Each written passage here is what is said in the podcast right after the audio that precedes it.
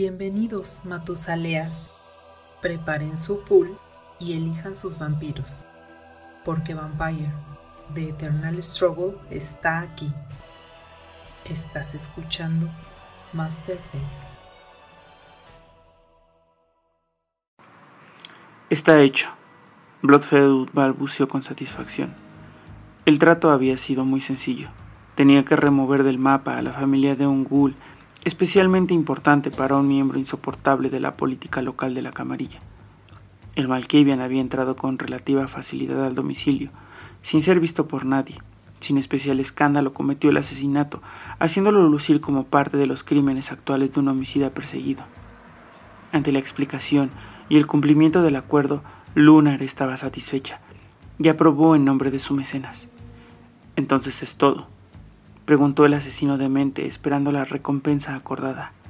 Lunar sacó de su bolso un gran fajo de billetes que apuntó al Malkivian. Él se acercó con ambición para recibir un disparo a la mitad de la cabeza que lo redujo a cenizas. Litrak había cumplido con su misión una vez más.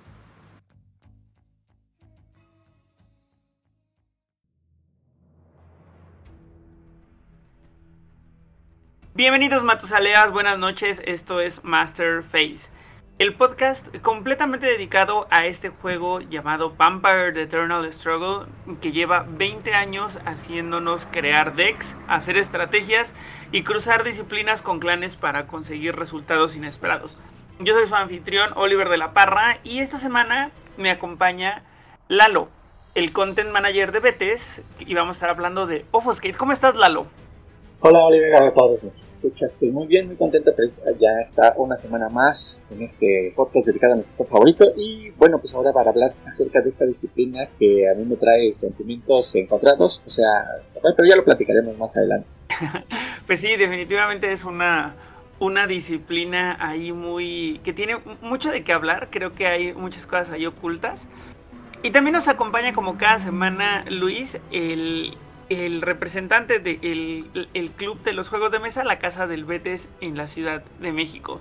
¿Cómo estás, Luis? Bien, muy bien, muy emocionado de hablar de esta disciplina que sí, como dice Lalo, tiene como sus cosas ahí curiosas. Una disciplina que de pronto da más para hablar de uno como jugador que de, pues, que del juego en sí, porque es como muy, pues, muy directo lo que hace. Pero, eh, pues vamos a ver qué, qué, cosas tiene, porque tiene unas cartas también bien curiosas. Sí, la verdad es que creo que que hemos hablado un poquito como de ella, como que ya hemos dado nuestras opiniones bajita la mano todos, pero hoy se va a poner muy buena la charla porque es una disciplina que tiene cosas super eficientes, cosas ocultas, cosas que no se usan. Entonces, pues quédense con nosotros los que nos están escuchando, por favor, porque vamos ya a entrar de lleno a, esta, a este análisis de las cartas después de la sección de noticias.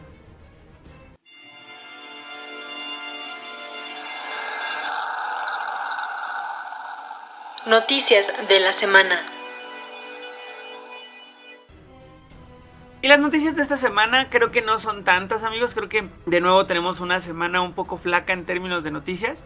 Tenemos por ahí eh, actualizaciones de la liga, ¿no es así chicos? Así es. Eh, no sé si tú quieres comentar algo, Lalo. Mm, pues nada más, este, que efectivamente está, llegamos a la octava jornada de nuestra liga, que está pactada al inicio, creo que no sé, de hecho creo que no lo habíamos mencionado, pero está programada para tener 19 fechas, entonces casi llevamos a la mitad, así como torneo de Pambol pero este, pues ya estamos llegando a la mitad de las, de las jornadas y se va cerrando un poquito más esta cuestión tanto de, la calidad de los encuentros, porque como que ya al principio todos los participantes estaban como que muy puestos, pero ya les está entrando como que este nivel competitivo que, jornada a jornada se va se va haciendo más evidente, con cosas más creativas, más experimentales o grandes clásicos que también están llegando a mesa y eso promueve una variedad de, estilos de juego y de, bien divertidos, ¿no? Entonces este, está muy bien. Eh, y también esta semana hubo un gran salto en cuanto a algunas sorpresas de las mesas. Tuvimos 16 jugadores y algunos este, de ellos tuvieron gran sorpresa, ¿no, Luis?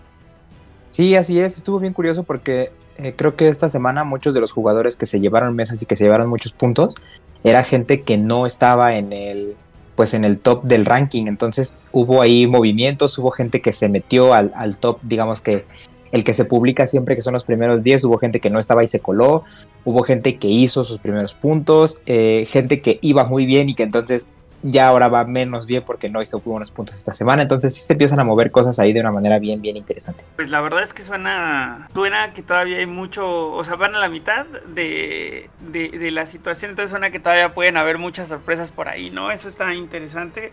Todavía si alguien quiere unirse puede de repente dar ahí una gran sorpresa y colarse a los primeros lugares con una buena racha, ¿no? Entonces, por si todavía se quieren, eh, eh, se quieren sumar o si quieren regresar, porque también seguro hay personas que han sido como inconstantes, a lo mejor todavía podría pasar, ¿no?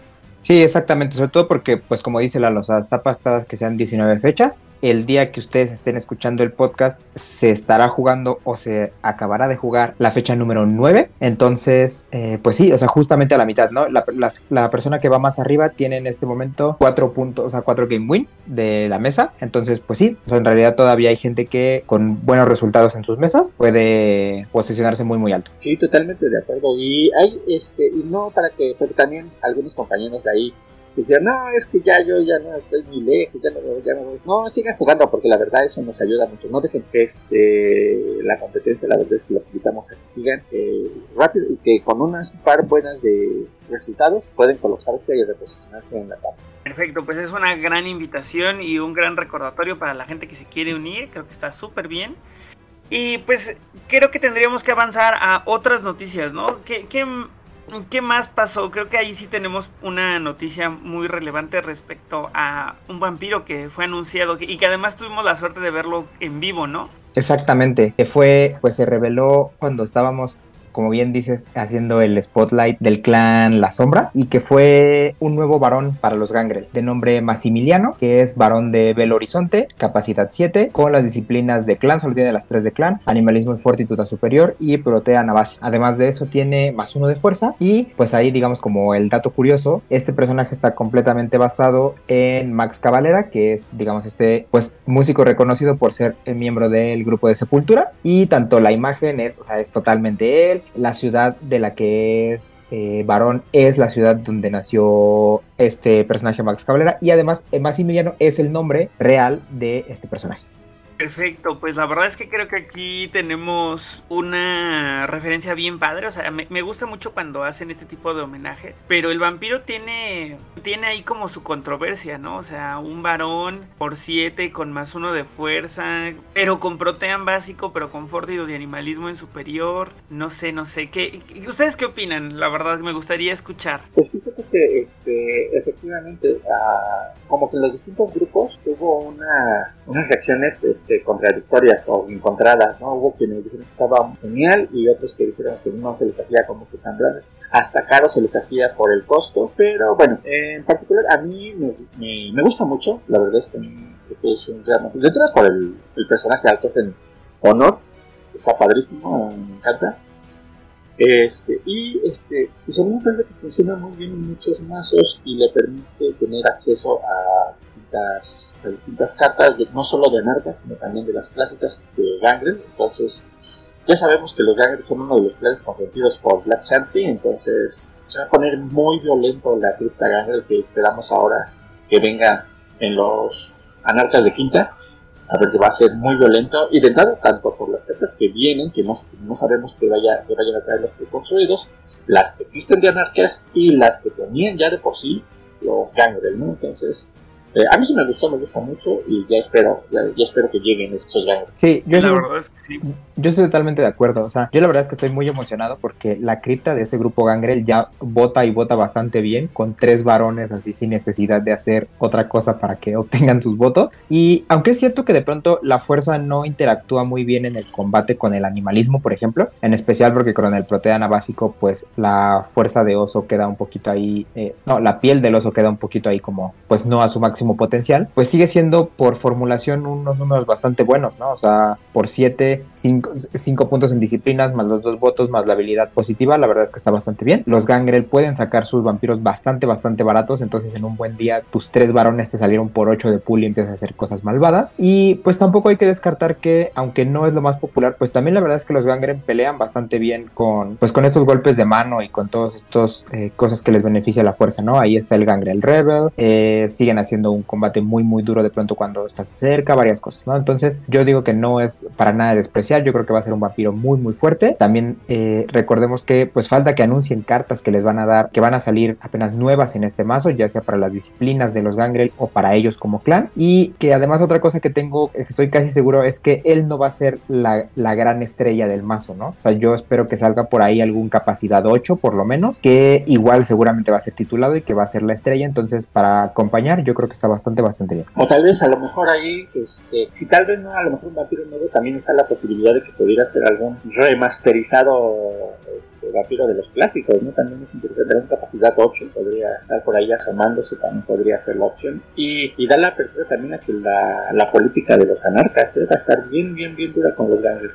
Sí, la verdad es que se antoja mucho ver un, un nuevo deck de política de, de Gangrels que no tenga que ver con príncipes y Stanislava, ¿no? A ver cómo, cómo jalan siendo varones. Y definitivamente queda todo este layer de, pues justo de los anarcas, ¿no? Ver qué suma que sean anarcas, ver qué suman estas cartas de, disciplinas en básico. En una de esas a lo mejor eh, no importa que tenga la disciplina en básico porque pues se va a, equilibrar a través de, de la característica de anarca en el ya en el gameplay, ¿no? Entonces, pues creo que queda mucho por develar de ese, de ese deck y va a estar ahí como interesante ver cómo terminan siendo aterrizados estos Gangrel anarcas, con votos además. Así es, así es. Muy emocionante que los Gangrel hagan la única cosa que salvo su círculo interno no hacían realmente bien en el juego. Sí, justo, qué interesante va a estar eso. Y pues creo que con este vampiro podríamos regresar brevemente a un par de detalles de, de otros torneos, ¿no? Que también tenemos por ahí que podríamos comentar. Sí, la verdad es que sí, porque justamente el anuncio nos cae ahí pues como anillo al dedo porque pues nos da para dar otras pequeñas notas que no habíamos mencionado. Y una de ellas es que la, la baronesa promo de la que hablamos la semana pasada, que es Cuyen, esta baronesa de Santiago, de la que ya dijimos un montón de cosas, pues nos trae colación que va a ser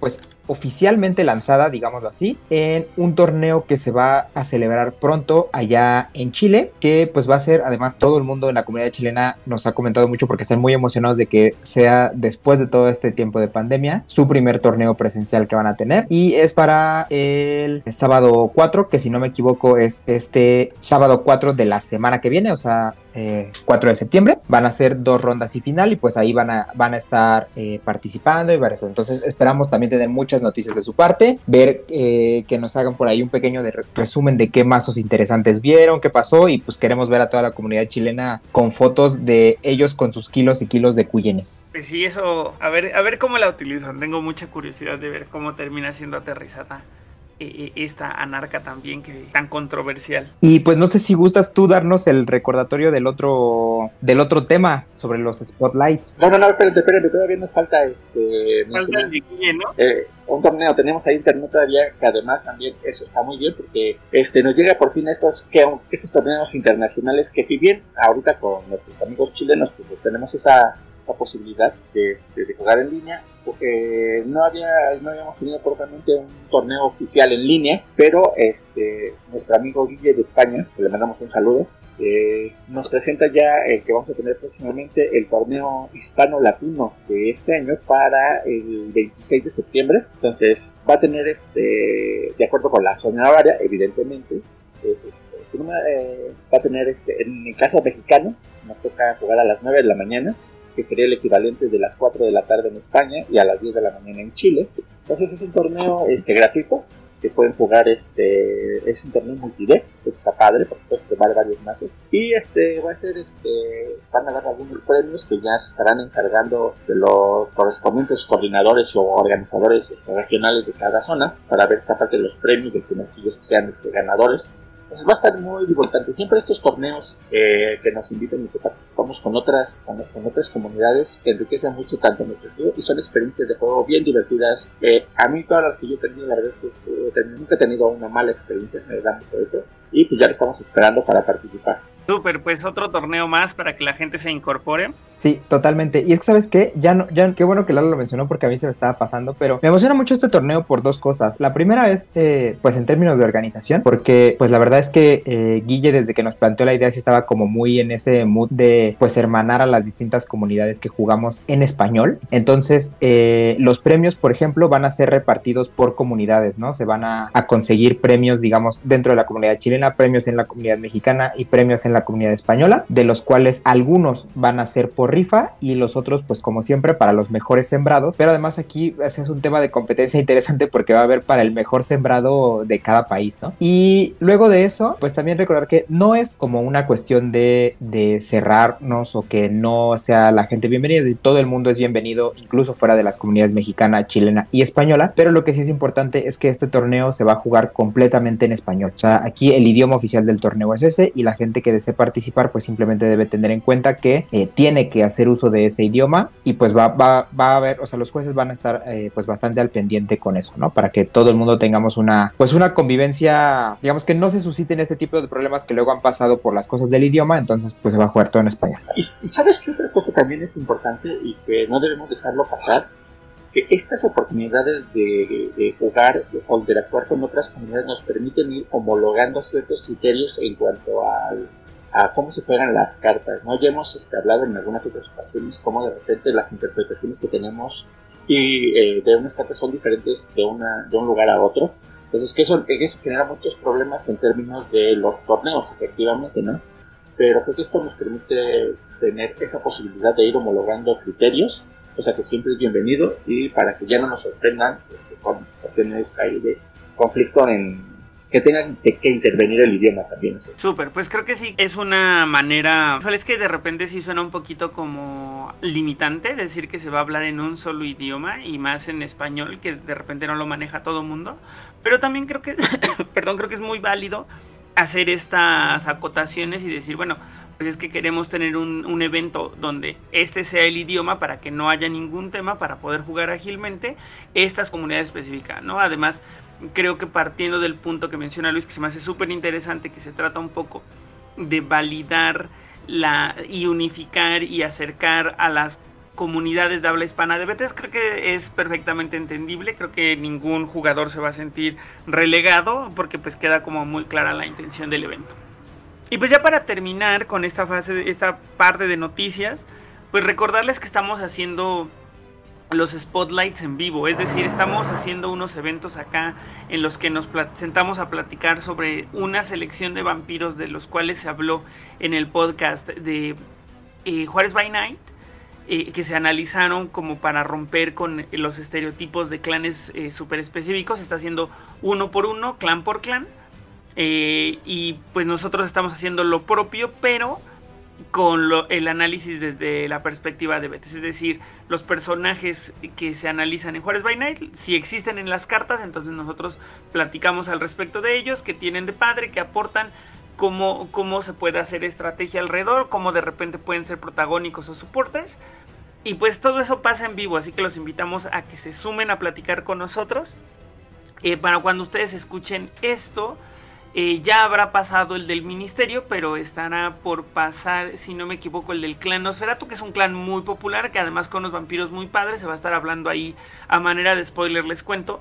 Se va a estar hablando de Baba Yaga, de El Ojo, de Calebros el Mártir, y de algunos vampiros que además resulta que tienen unas historias súper interesantes y que no, no eran nada conocidos, como por ejemplo Lucas o Echo. Entonces, súmense a la conversación y si no están para cuando esto pase en vivo, recuerden que siempre esto se queda arriba en YouTube, así que vayan, chequenlos, coméntenos, que nos daría mucho gusto escuchar sus opiniones. Y pues ya sin, sin más noticias, ahora sí, vámonos a analizar la disciplina de Offuscate. Si quieres adquirir producto para jugar Vampire The Eternal Struggle, contáctanos en nuestras redes sociales.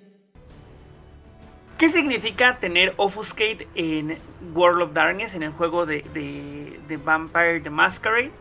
Primero, creo que hay un par de acotaciones que hacer respecto a esta disciplina. Y la más importante es decir que esta no es una disciplina que tenga un trasfondo. Bueno, digo, todas tienen algo de místico, porque al final del día son poderes de vampiros. Digo, ahí es esotérico sí o sí.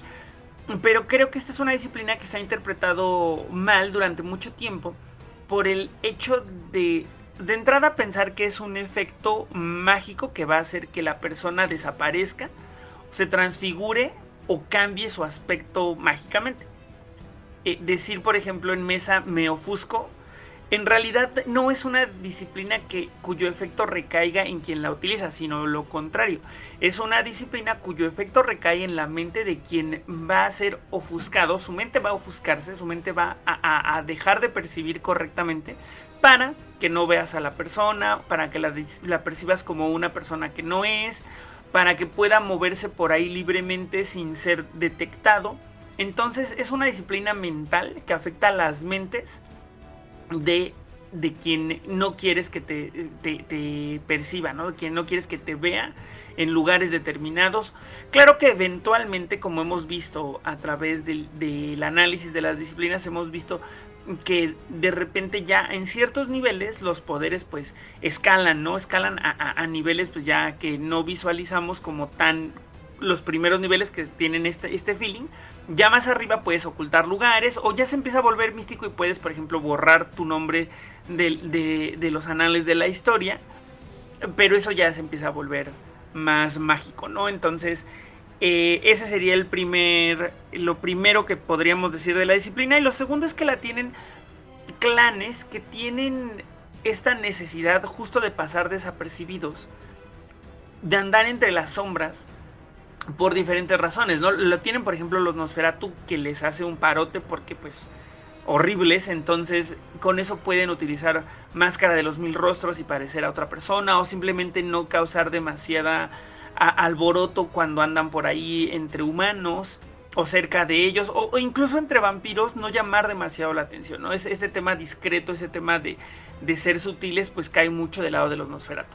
Otro clan que también tiene ojos que nativamente son, por ejemplo, los Amedi, que también tienen una situación similar, pero a ellos les facilita también un poco como a, los a los eh, Nosferatu el tema de la del sigilo para conseguir información, para espiar, pero también para acercarse sigilosamente a asesinar. Y los seguidores de Seth lo tienen por un tema que está alineado a la oscuridad de sus almas, a ser discretos cuando tienen que serse discretos, pero llamativos cuando tienen que ser llamativos con el presence.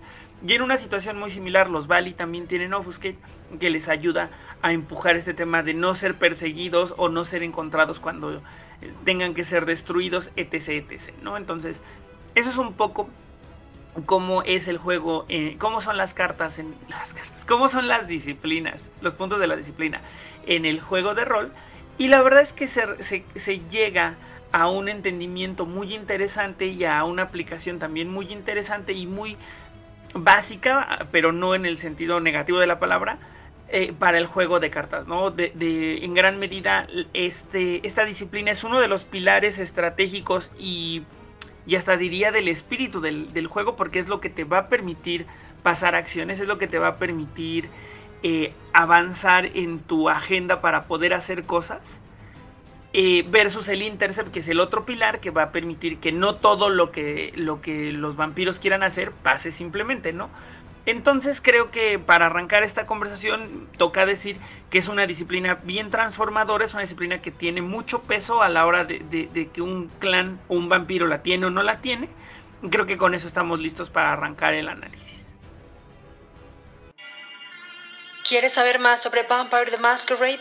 Escucha Juárez by Night del Círculo Interno y descubre todo lo que tiene World of Darkness. Disponible en Spotify y otras plataformas. Entonces creo que aquí chicos además ni siquiera hay mucha necesidad de decir esta disciplina de qué es, porque creo que es evidente, pero creo que bien podríamos ya empezar a, revisar estas, eh, eh, las cartas. Sí, o sea, creo que hasta ahí es cierto, o sea, que la disciplina de pronto es, eh, es sigilo, ¿no? O sea, no, aquí no hay que buscarle tres pies al gato, la disciplina es para eso.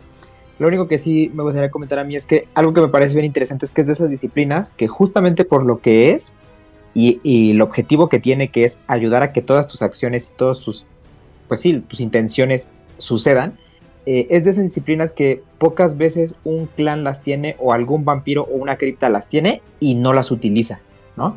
O sea, aunque es bastante común esto de que, ah, pues de las tres disciplinas de clan uno utiliza dos o cosas por el estilo, yo creo que el Offuscate es de esas que eh, siempre, siempre se ocupa. No sé qué piensa Lalo. Pues mira que de ahí, ahí tenemos ahí una situación. porque, pero, efectivamente, sí, no, eh, estoy eh, totalmente de acuerdo con una disciplina, sin lugar a dudas, eso es evidente sin embargo, cabe mencionar que este, en mi caso, eh, yo particularmente casi no uso el estilo de Office en mis mazos por eh, y tengo tengo mis carpetas ahí guardadas un montón de Office No, no quiero decir con esto que no sea útil, no, al contrario, más bien eh, creo que por mi estilo de juego, donde yo tiendo a ser mucho más frontal y agresivo y busco la, la comunicación. en México ustedes saben que me encanta el combate. Generalmente el sigilo lo uso muy poco o muy estratégicamente. Eh, en algunas ocasiones y más bien lo busco a través de otras disciplinas, ¿no? no realmente no el, el Entonces es bien, bien curioso. No quiero decir que el es malo y que el lo es malo, ¿no? O sea, es una cuestión de, de, estilos de juego de cada persona, la libertad, ¿no? Y sí que sé que eh, a mí, por ejemplo, en el rol también era una de las disciplinas que más me gustaba por esa posibilidad que tenía de, de, prestarse a la, a la, hacia proyectar y a generar cosas bien interesantes. Pues sí, creo que eh, eh, me quedo mucho con lo que dice Luis, o sea, de entrada me sorprendió revisar y creo que sí son muy poquitos clanes los que tienen Offuscate, bueno, Malkavian también lo tiene, en una combinación muy interesante, ¿no? Porque en algún momento, y retomando palabras de, de Aidan Rodríguez y mandándole un saludo hasta el cenicero, eh, él decía que se contraponía mucho la presencia y la ofuscación. A nosotros siempre se nos hizo como un poco un argumento extraño, porque pues en la realidad es que la, la presencia, pues, o sea, sí se trata de que el vampiro llame más la atención versus Offuscate, que se trata de que llame menos la atención pero yo siento que se contrapone más a, a Auspex, ¿no? O sea, no únicamente por cómo es en el juego mismo, en el juego de cartas, sino también por los efectos que tiene en el, en el juego de rol. Entonces, ver que son en realidad eh, Malkavians, Nosferatu, Samedi como Bloodline, eh, Bali como Bloodline y finalmente los seguidores de Seth. Ah, bueno, no, también los setitas, no, digo los setitas, los asamitas, eh, creo que ya no son tan poquitos, ¿no? Ya son ahí seis. Pero sí se siente como que son pocas en, virtud de otros clanes que de repente tienen un montón. De, o sea, que se siente como muy repartida la disciplina. Eh, y finalmente también el tema de que creo que, como dice Luis, cuando la tienes la juegas, ¿no? especialmente si te la han dado en el juego de cartas, si te la han dado con pequeños grupos que pueden utilizar Offusca y todos, o sea, como lo han hecho los Ventro a través del tiempo con esta cripta eh, maravillosa o malvadísima del lado del que estés de la mesa, pues ya tú decidirás cómo, pero sí o sí lo usas porque lo tienes. O, esta cripta que existió en algún momento de toreadores con Offuscate, pues también lo usas porque lo tienes y vas a hacer cosas bien diferentes a tener simplemente tu spread regular de disciplina. Sí, totalmente, totalmente. Y sí, como dice Lalo, o sea, la verdad es que esas cosas que eh, hablan mucho más del jugador, o sea, de, de muchas veces los jugadores de los clanes que las tienen, creo que los, los, de los que se los permiten no usarlas son, por ejemplo, entre los que combaten, ¿no?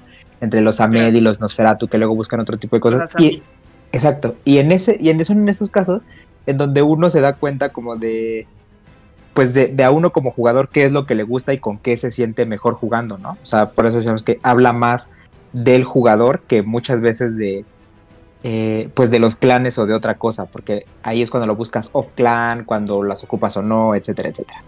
Y ya con todo eso listo, pues creo que estamos listísimos para arrancar a analizar las cartas de la disciplina. Mm, aquí, ¿cómo te gustaría que lo hiciéramos, Luis? Porque creo que hay un montón de cartas que lo que dan es eh, sigilo en 1, 2, 3 y con diferentes variaciones, ¿no? Supongo que a lo mejor hay algunas que te gustaría discutir, pero tú seguimos tu, idea, así que tú dinos mira, Yo creo que aquí es eso, o sea, hablar de las modificadoras es hablar de una gama impresionante de cartas que dan sigilo, ¿no? eh, podemos mencionar algunas que son, digamos, muy top o, que hacen algunas cosas además de dar el sigilo.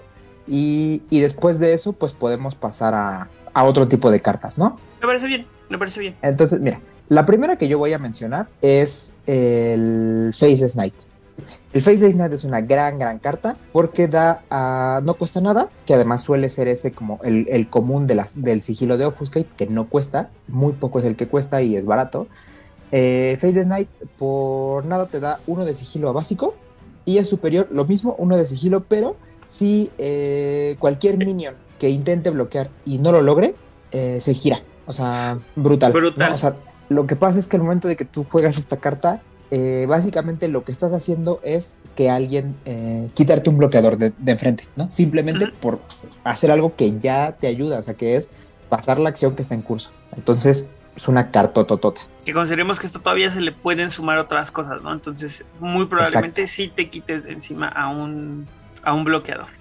Así es. Y además es una carta que recibió eh, nueva ilustración. La ilustración vieja, que es de Harold Arthur McNeil, no me desagrada y además, me, digamos, como que está padre porque todas las ilustraciones de, este ilustrador en concreto, como que tienen algo ahí que, pareciera que las conecta, ¿no? Como que fueran escenas, distintas escenas de la misma historia y eso me gustó un montón. Pero la verdad es que la ilustración nueva del Faceless Knight está brutalísima, que para quien no sepa es la portada de la caja de quinta edición muy padre la, ese, ese arte, eh, la verdad, muy, muy, muy, muy bonito.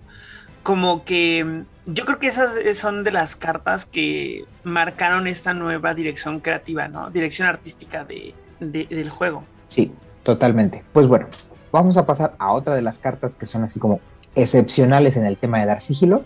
Y una de ellas es el Elder Impersonation, eh, que esta es de las pocas que cuestan, cuesta uno de sangre a básico es el clásico, uno de sigilo, lo que más vamos a ver a básico en esta disciplina. Y a superior dice, solamente utilizable cuando un minion te intenta bloquear. Y eh, pagas una sangre y automáticamente ese intento falla y ese minion no puede intentar bloquear otra vez esa acción. Esta carta es brutal, brutal, brutal. O sea, simplemente es que alguien que te esté intentando bloquear va a fallar su bloqueo y ya no va a poder intentarlo nunca más. Entonces, si se gastó Wakes para hacerlo, si se gastó 4 de intercept porque era lo que tenía que hacer para poderte agarrar, ya se lo gastó en vano, o sea, un montón de cosas, ¿no?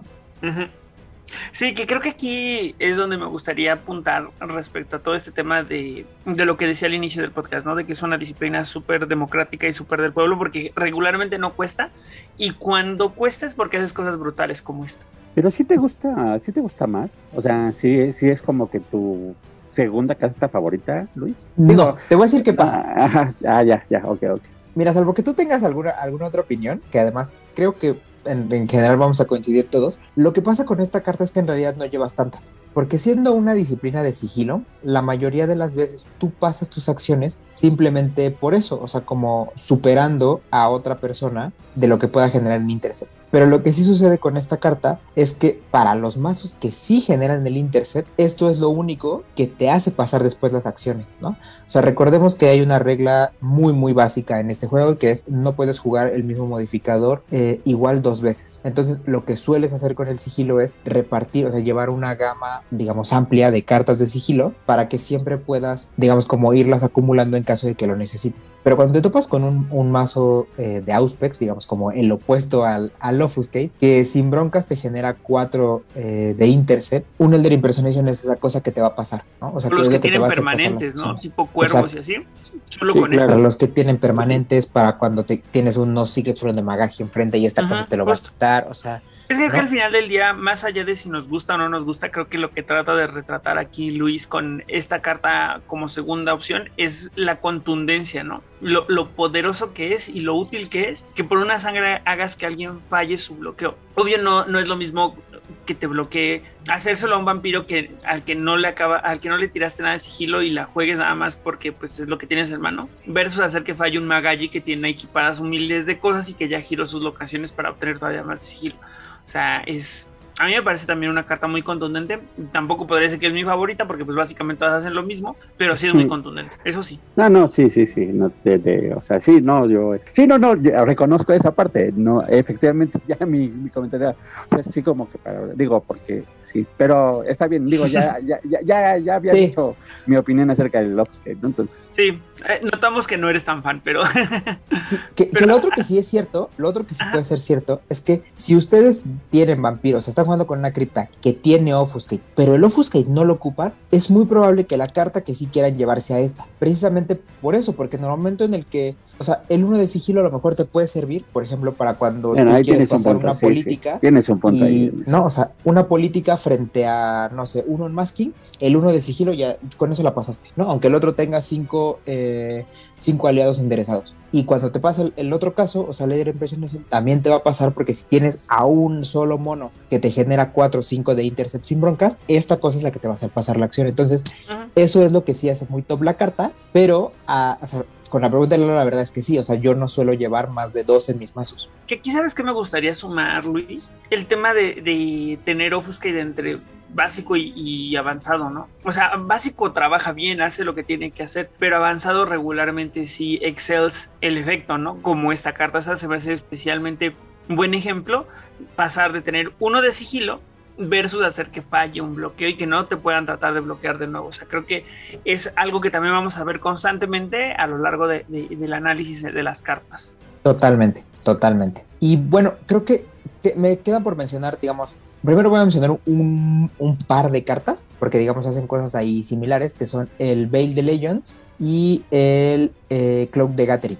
claro. lo que tienen de interesante estas cartas es que dan sigilo a eh, vampiros que no están actuando, ¿no? Tú los usas con otros vampiros que tengan la disciplina y entonces permites que vampiros que no la tengan pasen sus acciones. Eso también es una manera bien interesante de jugar eh, esta disciplina, porque muchas veces un solo vampiro que sea, digamos, ahí un poco estrella, aunque estrella soporte, por verlo, esta, por verlo de alguna manera, es suficiente para que otro montón de, de vampiros que no tienen Offuscate pasen sus acciones y eso está bien padre. Eh, la diferencia entre estas dos es que el Cloak de Gathering a básico es uno de sigilo y a superior das uno de sigilo a otro vampiro, que, o sea, está limitado a eso, ¿no? A uno de sigilo y a una sola acción. Y el Veil de Legends es uno de sigilo al vampiro que está actuando. Aquí sí no hay manera de que te lo des a ti mismo, como así pasa con el Crow de Gathering. Pero a superior lo que tiene es que tú puedes quemar X cantidad de sangre para que las siguientes X acciones vayan con más uno de sigilo. Entonces, eso es muy interesante, digamos, cuando te interesa en una mesa muy llena, que muchas acciones como subsecuentes tengan sigilo. Pero también ojo ahí porque Veil de Legends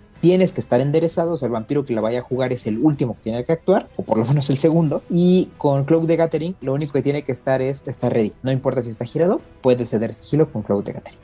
Muy, muy padre carta, ¿eh?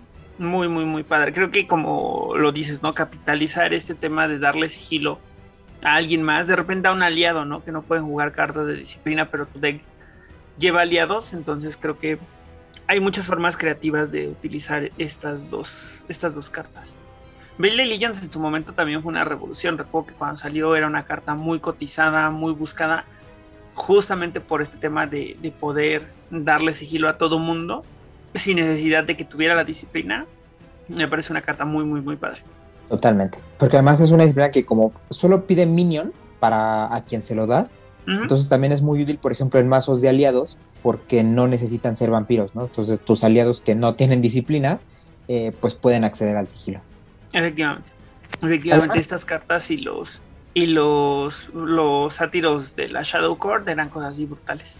Exacto. ¿Qué ibas a decir? No, que finalmente también esta parte también de, de este tipo de cartas también te deja ver una ahí como que te deja claro también el punto de cómo debes establecer también tu estrategia con ofuscación, porque eso tienes que ser una estrategia muy inteligente, ¿no? No es, no nos voy a, eh, como aparentaría ser así, ah, es que sí voy, voy a tirar montón de sigilo, no, sino te involucra efectivamente, como dices, ver cuáles de tus minions vas a hacer para hacer qué cosa y en qué orden, ¿no? Sí, total, totalmente de acuerdo, o sea, ya se ven aquí las diferencias, ¿no? O sea, un poco leer el ambiente al que te enfrentas y en qué momento metes unas y en qué momento metes otras. Otra que quiero mencionar, que además creo que ha pasado bastante desapercibida durante un buen rato, porque yo de hecho creo que no la he visto en mesa más que quizá una sola vez, eh, es el Mark Path. El Mark Path es una modificadora muy curiosa porque la usas, esta no te da el sigilo, digamos, para una acción, sino que la usas después de que una acción dirigida haya sido exitosa. Y pones esta carta encima del vampiro que la realizó y durante cualquier otra eh, acción dirigida sobre el mismo Matusalea, la puedes quemar para obtener uno de sigilo a básico y dos de sigilo a superior. No cuesta nada. Me parece muy interesante por el hecho de cómo se suele jugar contra mazos que tienen mucho sigilo, ¿no? O contra mazos que inmediatamente cuando ve a salir el Offuscate lo primero que piensas es, a lo mejor Esa no lo voy a disyuntiva bloquear. de bloquear o no, ¿no? Exactamente, porque finalmente recordemos que el sigilo es algo que si bien es muy útil, también estás muy condicionado porque solamente lo puedes utilizar cuando alguien, o sea, cuando lo necesitas, que de entrada es cuando alguien te intenta bloquear y cuando esa persona empieza a generar intercept para que tú, eh, digamos, intentes superarlo, ¿no? No puedes tirar el sigilo así de gratis. Entonces es una cosa que si no usas se te atora en la mano y es horrible, ¿no? O sea, todo el mundo que haya jugado Ujú. sigilo puede contar esa experiencia de que Sí, claro. de siete cartas en la mano, cinco eran de sigilo y no las podía usar, ¿no? Claro. Entonces, el Markpad se vuelve una opción interesante porque ya sea que haya acciones que te dejen pasar porque dices, bueno, o sea, esto, o sea, lo dejo pasar porque dentro de los males que podía hacerme es el, el menos peor, no mueve la mano, etcétera, y esa es una carta que sí puedes ciclar que te deja prepararte para acciones más potentes en, turnos eh, futuros y bueno, puedes hacer cosas ahí interesantes, pero de nuevo hay que pensar en el ambiente en el que lo vas a usar y qué hace tu mazo. Creo que lo mencionas, es muy cierto. ¿eh? Esta carta no la he visto jugar mucho en todo el tiempo que jugué. Y se me hace extraño, a lo mejor es porque no es muy común, porque yo creo que no tengo ni una sola, por ejemplo. Pero el tema es que creo que sí es una- un recurso muy interesante para hacer eficiente tu deck versus la cantidad de cartas que tienes que meterle de Obfuscate y para no enfrentarte a esos escenarios en los que no te juegan Intercept, ¿no? O no tratan de bloquearte siquiera para que no cicles tu mano. Entonces creo que ahí sí podría haber una oportunidad renovada para esta carta, ¿no? Fíjate Exacto. que, fíjate eh, que yo creo, efectivamente, tiene que ver más con el, con, con el entorno de juego, ¿eh? Porque como generalmente ya lo hemos mencionado, como era, es una estrategia muy, este, muy efectiva, esta parte del sigilo, como que general, como que para guardarte el sigilo, como para después decías, no, pues como para qué. Sin embargo, yo creo que actualmente puede tener una gran revaloración. Y sabes, a partir también, porque con algunos mazos que hacen, que multiaccionan y que tienen Obfuscate, o sea, entre comillas, Amedis, empezaron a verse como que esta, la, la, la potencia que pueden tener cartas como esta, porque también los Amedis tienen otra con Thanatosis y que va en combinación con Obfuscate, y que de repente se vieron, o sea, dices, ah, no, no manches, pues a lo mejor sí, y yo creo que se están empezando como que a revalorar, ¿eh? Porque sí, pero yo creo que tendría que ver mucho con el, con el estilo de juego. Sí, estoy totalmente de acuerdo. Y sabes que además vamos a ver ahorita, tanto aquí como en, el, en su momento con los Nosferatu eh, antitribu, eh, vamos a ver una carta en especial con la que hace mucha sinergia, pero pues ahorita no lo guardamos. ¿no? Y finalmente, la última carta que quiero mencionar es una que todos los mazos de Bleed que tengan Offuscate tienen que llevar sí o sí, y es el Spying Mission. Es de las Eh, cartas más responsables del juego, definitivamente. Cartota, no, cartota. Totalmente. ¿Qué hace la carta? Ahí les va. De a gratis, te da a básico uno de sigilo y a superior dice así. Solamente utilizable cuando un bleed vaya a ser exitoso. El bleed no quema nada de pool, o sea, es decir, la acción es exitosa, pero el, el bleed no quema nada de pool.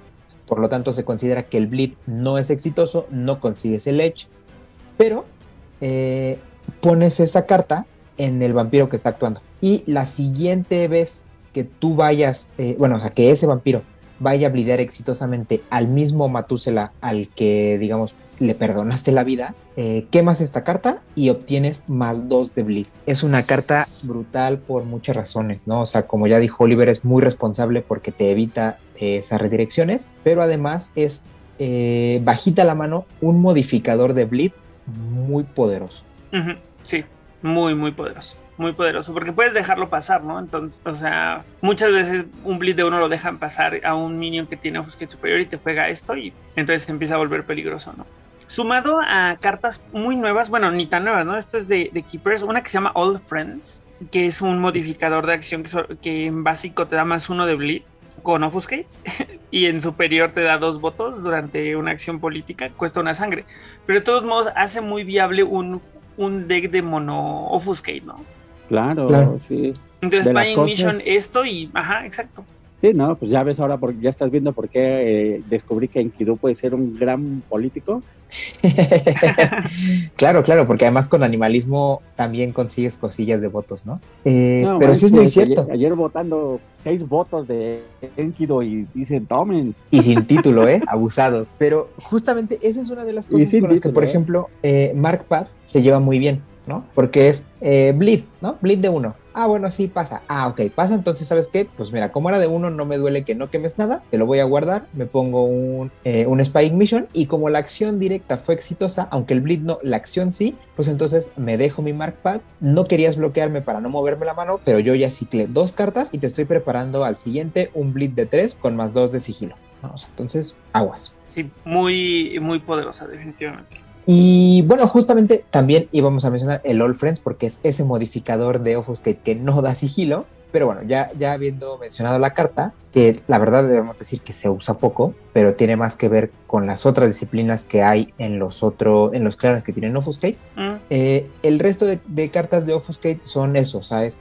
Más uno de sigilo a básico, más dos o más tres de sigilo a superior, etcétera, ¿no? Simplemente tienen unas u otras condiciones, como que no las puedes usar eh, mientras blideas, que a lo mejor te deja o que no se reemplaza, que te cuesta, que no puedes usar dos eh, con nombres específicos juntas, porque entonces, digamos, sería un poco roto por la cantidad de sigilo que generas gratis, eh, cosillas así, ¿no? Que ya dependerá de cada quien del entorno que juegue, el tipo de cartas que va a meter o no pero por lo mientras, digamos, como que la recomendación general para estas es aprovecha siempre las que no cuestan nada, lleva, digamos, como repartido, o sea, vas, si tienes, no sé, 12 slots en tu mazo para, para este tipo de cartas, pues a lo mejor te agarras 4 y te metes 3, 3 y 3, una cosa así, ¿no? Para que puedas ir sumando. No sé si, si vas a hablar, por ejemplo, de True Love Space o quieres que sea para Presence, cuando hablemos de Presence o, o, lo tenías eh, guardado para algún momento especial, porque ese, ese modificador de acción también se me hace muy poderoso, a pesar, bueno, obviamente es una amalgama, lo cual pues ya desde ahí suena poderoso, pero también se me hace que está chido, mira, no sé si estoy spoilereando algo, pero igual modificador de adelante, adelante. requiere pues ya, Presence. En básico de las dos disciplinas solamente puede ser utilizado durante una bleed action, le da más uno de bleed, ¿no? Otro, otro bleed con, con Offuscate, aunque este conlleva Presence. Y en superior solamente puede ser utilizable cuando eh, solo se utiliza cuando un minion intenta bloquear. Aquí obvio requiere las dos en superior y dice que ese bloqueo falla. No se gira ese minion y ese minion no puede intentar bloquear de nuevo esta acción. Pero el controlador de ese minion puede quemar un pool para cancelar esta carta. Entonces se vuelve muy interesante porque ¿qué quieres hacer? ¿Quieres perder ese pool para tratar de bloquear con el riesgo de que te echen más sigilo? ¿O quieres eh, dejarlo pasar y que pase la acción que sea que esté pasando, ¿no? Que con presencia claro. Offuscate pues suena que probablemente también habrá un bleed de por medio, ¿no? Me parece una carta muy interesante y además con una ilustración muy, muy, muy padre. Sí, totalmente. La verdad es que la ilustración sí es muy padre. La carta también. Yo le veo nada más un pequeño como downside, ¿no? Eh, yo, por ejemplo, esta carta le veo mucho el nombre de Cetita ahí enfrente, ¿no? Y no por otra cosa, o sea, simplemente porque regularmente es eh, bueno, incluso con los Bali puede ser, ¿no? Pero es que los Bali tienen otras cosas ahí con, con Daimonion que, que son mejores. Eh, entonces por eso yo la dejo con los setitas. Pero el tema es que yo, por ejemplo, no la llevaría en un mazo que no fuera de Bleed eh, de entrada. Y en segunda lo que pasa es que a lo mejor es cierto que esta carta tiene su, su tema en eficiencia porque te puedes ahorrar slots, pero de pronto prefieres la seguridad de un... o sea, la seguridad de Elders Impersonation para que no te la puedan cancelar y entonces sí o sí vaya a fallar ese bloqueo, o que simplemente si ya te van a agarrar, pues tienes el Majesty, ¿no? Entonces, que sí, es cierto, o sea, esta o te da ese bleed o te da para que por lo menos queme un pool y luego tires tu Majesty, pero te sigue ocupando un slot en el mazo, ¿no? Entonces, no es que la carta no sea mala, o sea, o sea mala más bien, pero creo que eh, esas son las razones por las que no la vemos tanto. Pues yo creo que también es un poco un tema de cómo, cómo haces la estrategia de tu deck, ¿no? Creo que de repente en un deck de bleed tiene mucho más lugar, pero creo que también de repente a lo mejor no se trata de competir los slots versus un Elder, sino de ocupar slots de las cartas de sigilo normales, ¿sabes?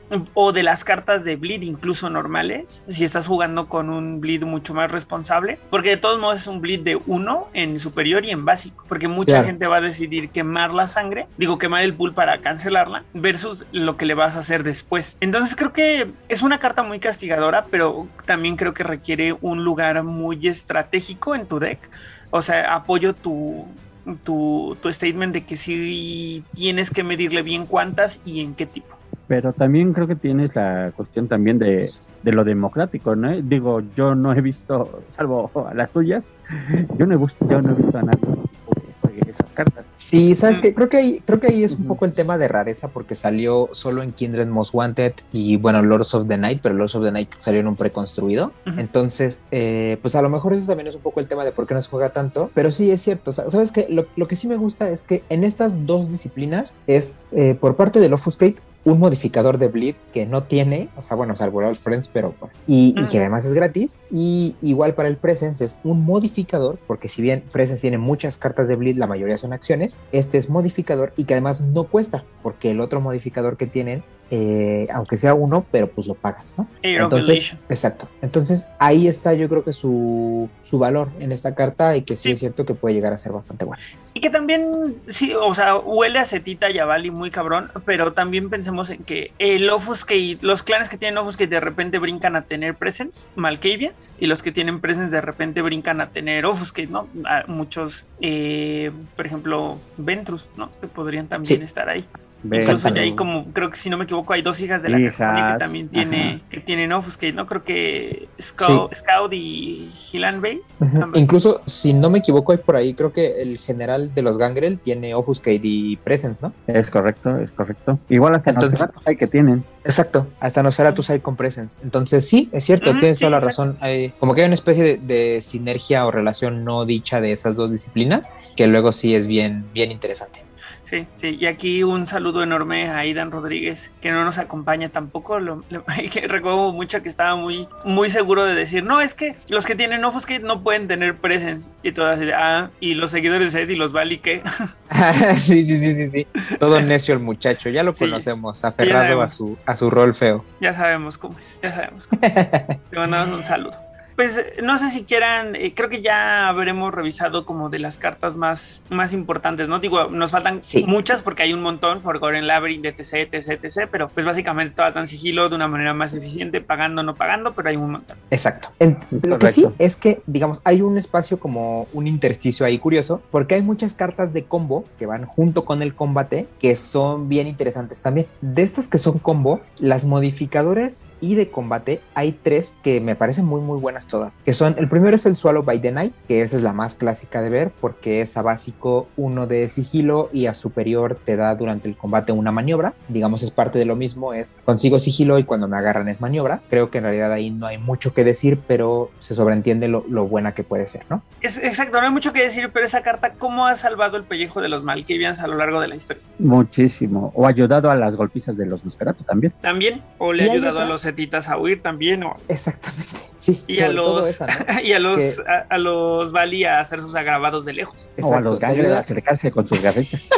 Sí, justo es una carta muy útil. Muy flexible, es que es muy flexible, ¿no? O sea, cuando, cuando no te pone a ti en papel del agresor, te pone a ti, o sea, justo como dice Lalo, ¿no? O sea, para los Nosferatu es ese punto de sigilo que necesitan en algunos casos y, y, por lo otro es la maniobra que van a requerir para meter el inmortal, ¿no? Para otros va a ser la maniobra que necesitan para escapar del inmortal y tirar su majesty y, y cosas así. Entonces, excelente carta. Otra para mencionar que a mí me gusta un montón es el Hide the Mind. Hide the Mind es una carta que a básico dice que es de combate y lo que hace es que cancelas una carta de combate que requiera Auspex como es jugada y el costo no se paga. Pero como modificadora, cancelas una carta de reacción que requiera Auspex lo cual me parece increíblemente bueno porque de manera, digamos, como implícita, o sí, pues sí, es eh, sigilo, porque finalmente lo más común que tú vas a hacer es eh, quitarle a alguien eh, intercept. Eso cuando no le estés quitando el wake de los ojos de Argus, que no le estés quitando una redirección con un telepathic misdirection o con un, con un my enemy's enemy. Entonces, o sea, muy, muy buena la carta. ¿no? El A básico la verdad es que sí pierde porque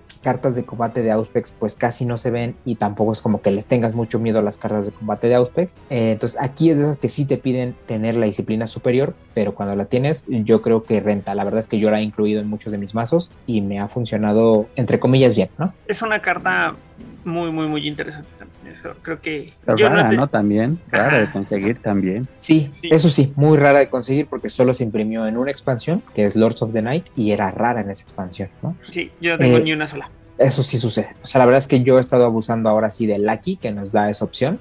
Eh, pero sí, o sea, también lo otro es, eh, de nuevo, esta, yo creo que además es de las que más te exigen leer tu metajuego. Porque si la verdad es que no tienes gente que juegue con Auspex, pues bueno, o sea, ni vale la pena porque se te va a atorar siempre. Pero cuando sí tienes un ambiente donde se bloquea mucho, esta carta te va a hacer las mil maravillas y te va a estar ganando. La última es una carta que la verdad es que, mm, digamos, me gustaría que analizáramos a profundidad cuando llegue Potence, pero por lo menos me gustaría leer su efecto, aunque sea a superior, porque pues eso me parece muy, pues digamos como muy offuscate, vaya, y es el Shadowboxing. El Shadowboxing a básico es una maniobra, pero es amalgama con Potence, es offuscate Potence. Entonces, a básico es una maniobra, pero que solamente lo puedes utilizar para ir a rango corto o para presionar para continuar el combate, lo cual pues muy de potence. Pero a superior lo que pasa es que la usas como modificadora después de un combate, de un combate que haya resultado por bloqueo y que el otro minion no esté ready, o sea, que lo hayas mandado a torpor o que lo hayas quemado. Eh, el vampiro que está jugando el Shadowboxing puede quemar uno de sangre y tu acción continúa como si no hubiera sido bloqueada. A mí me parece una carta muy interesante, totalmente lleva el nombre de Nosferatu ahí, a pesar de que yo la juego con setita, pero es una carta muy interesante porque le da al combate algo que no, que no tienes, ¿no? O sea, que es eh, que mi acción pasa de todos modos, ¿no? O sea, que a lo mejor brilla mucho en estos mazos de Bruce and Bleed, ¿no? O sea, que es, yo quiero hacer cosas para ir para adelante, pero si me agarras tengo con qué golpear. Y después de que te golpeo, de todos modos mi acción va a pasar. Sí, muy malvada, ¿eh? Sí, a mí me encanta mucho. Me gusta mucho. Esa es nueva, ¿no? Esta, esta, sí no me tocó jugarla, pero suena bien, bien padre. Y sí, justo huele a acetita con con potens de esos que se ponen a bien huele a Gede. Sí, sí. Ah, es que me encanta ese mazo, o sea, la verdad es que ese mazo me hace muy feliz. Pero eh, me gusta mucho porque eh, recupero mucho lo que decía Lalo, ¿sabes? De los estilos de juego que hay. Y esta es una de esas cartas de Offuscate que se siente que sin perder la esencia del Offuscate le dan completamente la vuelta a lo que en, eh, o sea, ha sido como el estilo de juego siempre del Offuscate, ¿no?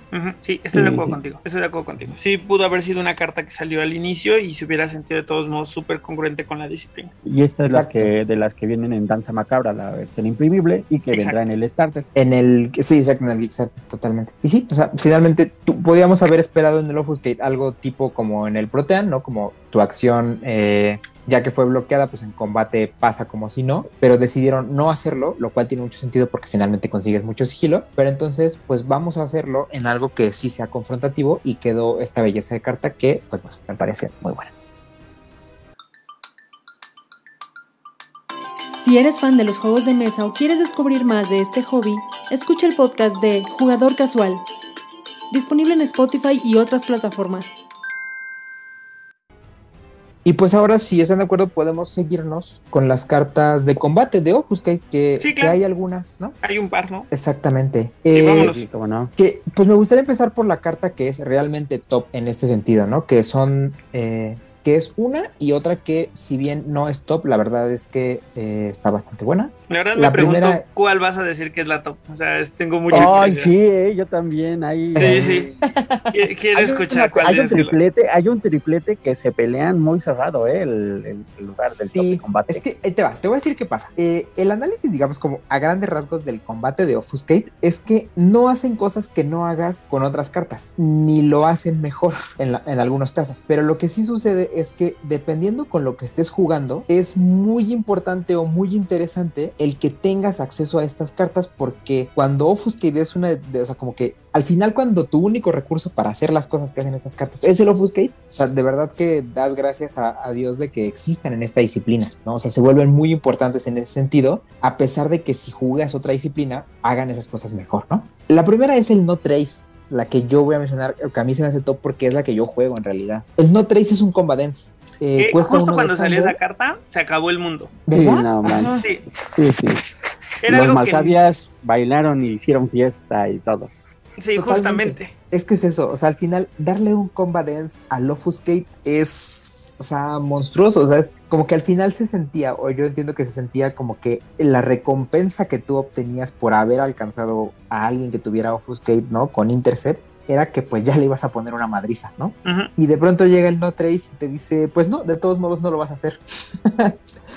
Eh, o sea, castiga mucho en ese sentido. Sí, esta carta definitivo hizo que se acabara el mundo en términos de, mejor dicho, en palabras de un amigo, fue muy evidente que el juego ya no se decantaba por el combate como una acción central para poder ganar, ¿sabes? Porque antes siempre existió este debate de decir, bueno, el combate es, una, es una forma de ganar y el tiempo nos fue demostrando que el combate era una herramienta que sustentaba otra estrategia para poder ganar, porque con el combate no ibas a ganar. Entonces, cuando sale North Race, sí fue un poco a decir, miren, chavos, el combate no es el camino, ¿no? Y tan no es el camino que aquí está el Offuscate, el Combatants con Offuscate, que tanto temieron durante 20 años.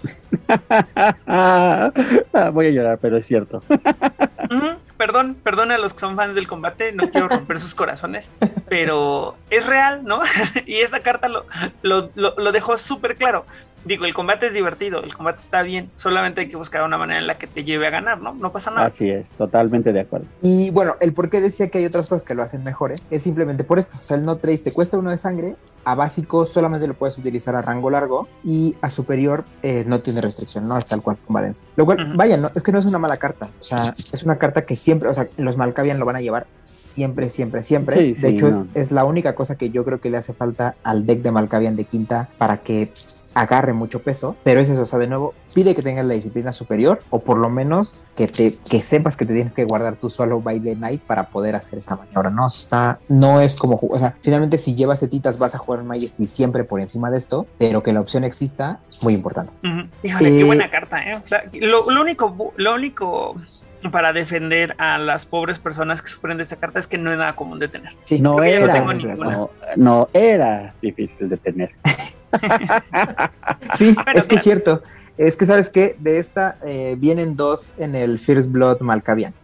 Sí, es cierto, tienes toda la razón. Ajá. Y, y como la verdad es que tampoco lleva uno muchas en el mazo. O sea, por ejemplo, yo creo que mis mazos lo más que llego a llevar es cuatro de estas, ¿no? O sea, otros en los que llevo tres. Entonces, pues ya con que te vengan saliendo de dos en dos en un mazo que es realmente muy barato y que tiene otras cosas bien interesantes como es el Malkavian que tiene, creo que Soden, pues la verdad es que no, no te pesa, ¿no? O sea, está bien, muy, muy accesible. Sí, muy buena carta, ¿eh? muy, muy buena carta, malvada y descorazonadora para los fans del combate. Y ahora aquí es donde yo tengo la duda de cuál era el, triplete de cartas, porque yo tengo otra en mente. A ver, Lalo, ¿cuál es, cuál es tu otra que dirías? Sí. Mira, es que yo creo que a lo mejor ahí, digo, para mí, para mí también es. Sí, sí, sí. Yo creo que hay este, en cuanto a estilo, porque efectivamente yo te diría que una de las cartas que va a ser básica precisamente en el combate de Offuscate va a ser el Disguise Weapon. A mí se me hace una gran carta, efectivamente. O sea, sí. para los mazos que traen Offuscate y que son agresivos, pues es una carta que no puede faltar.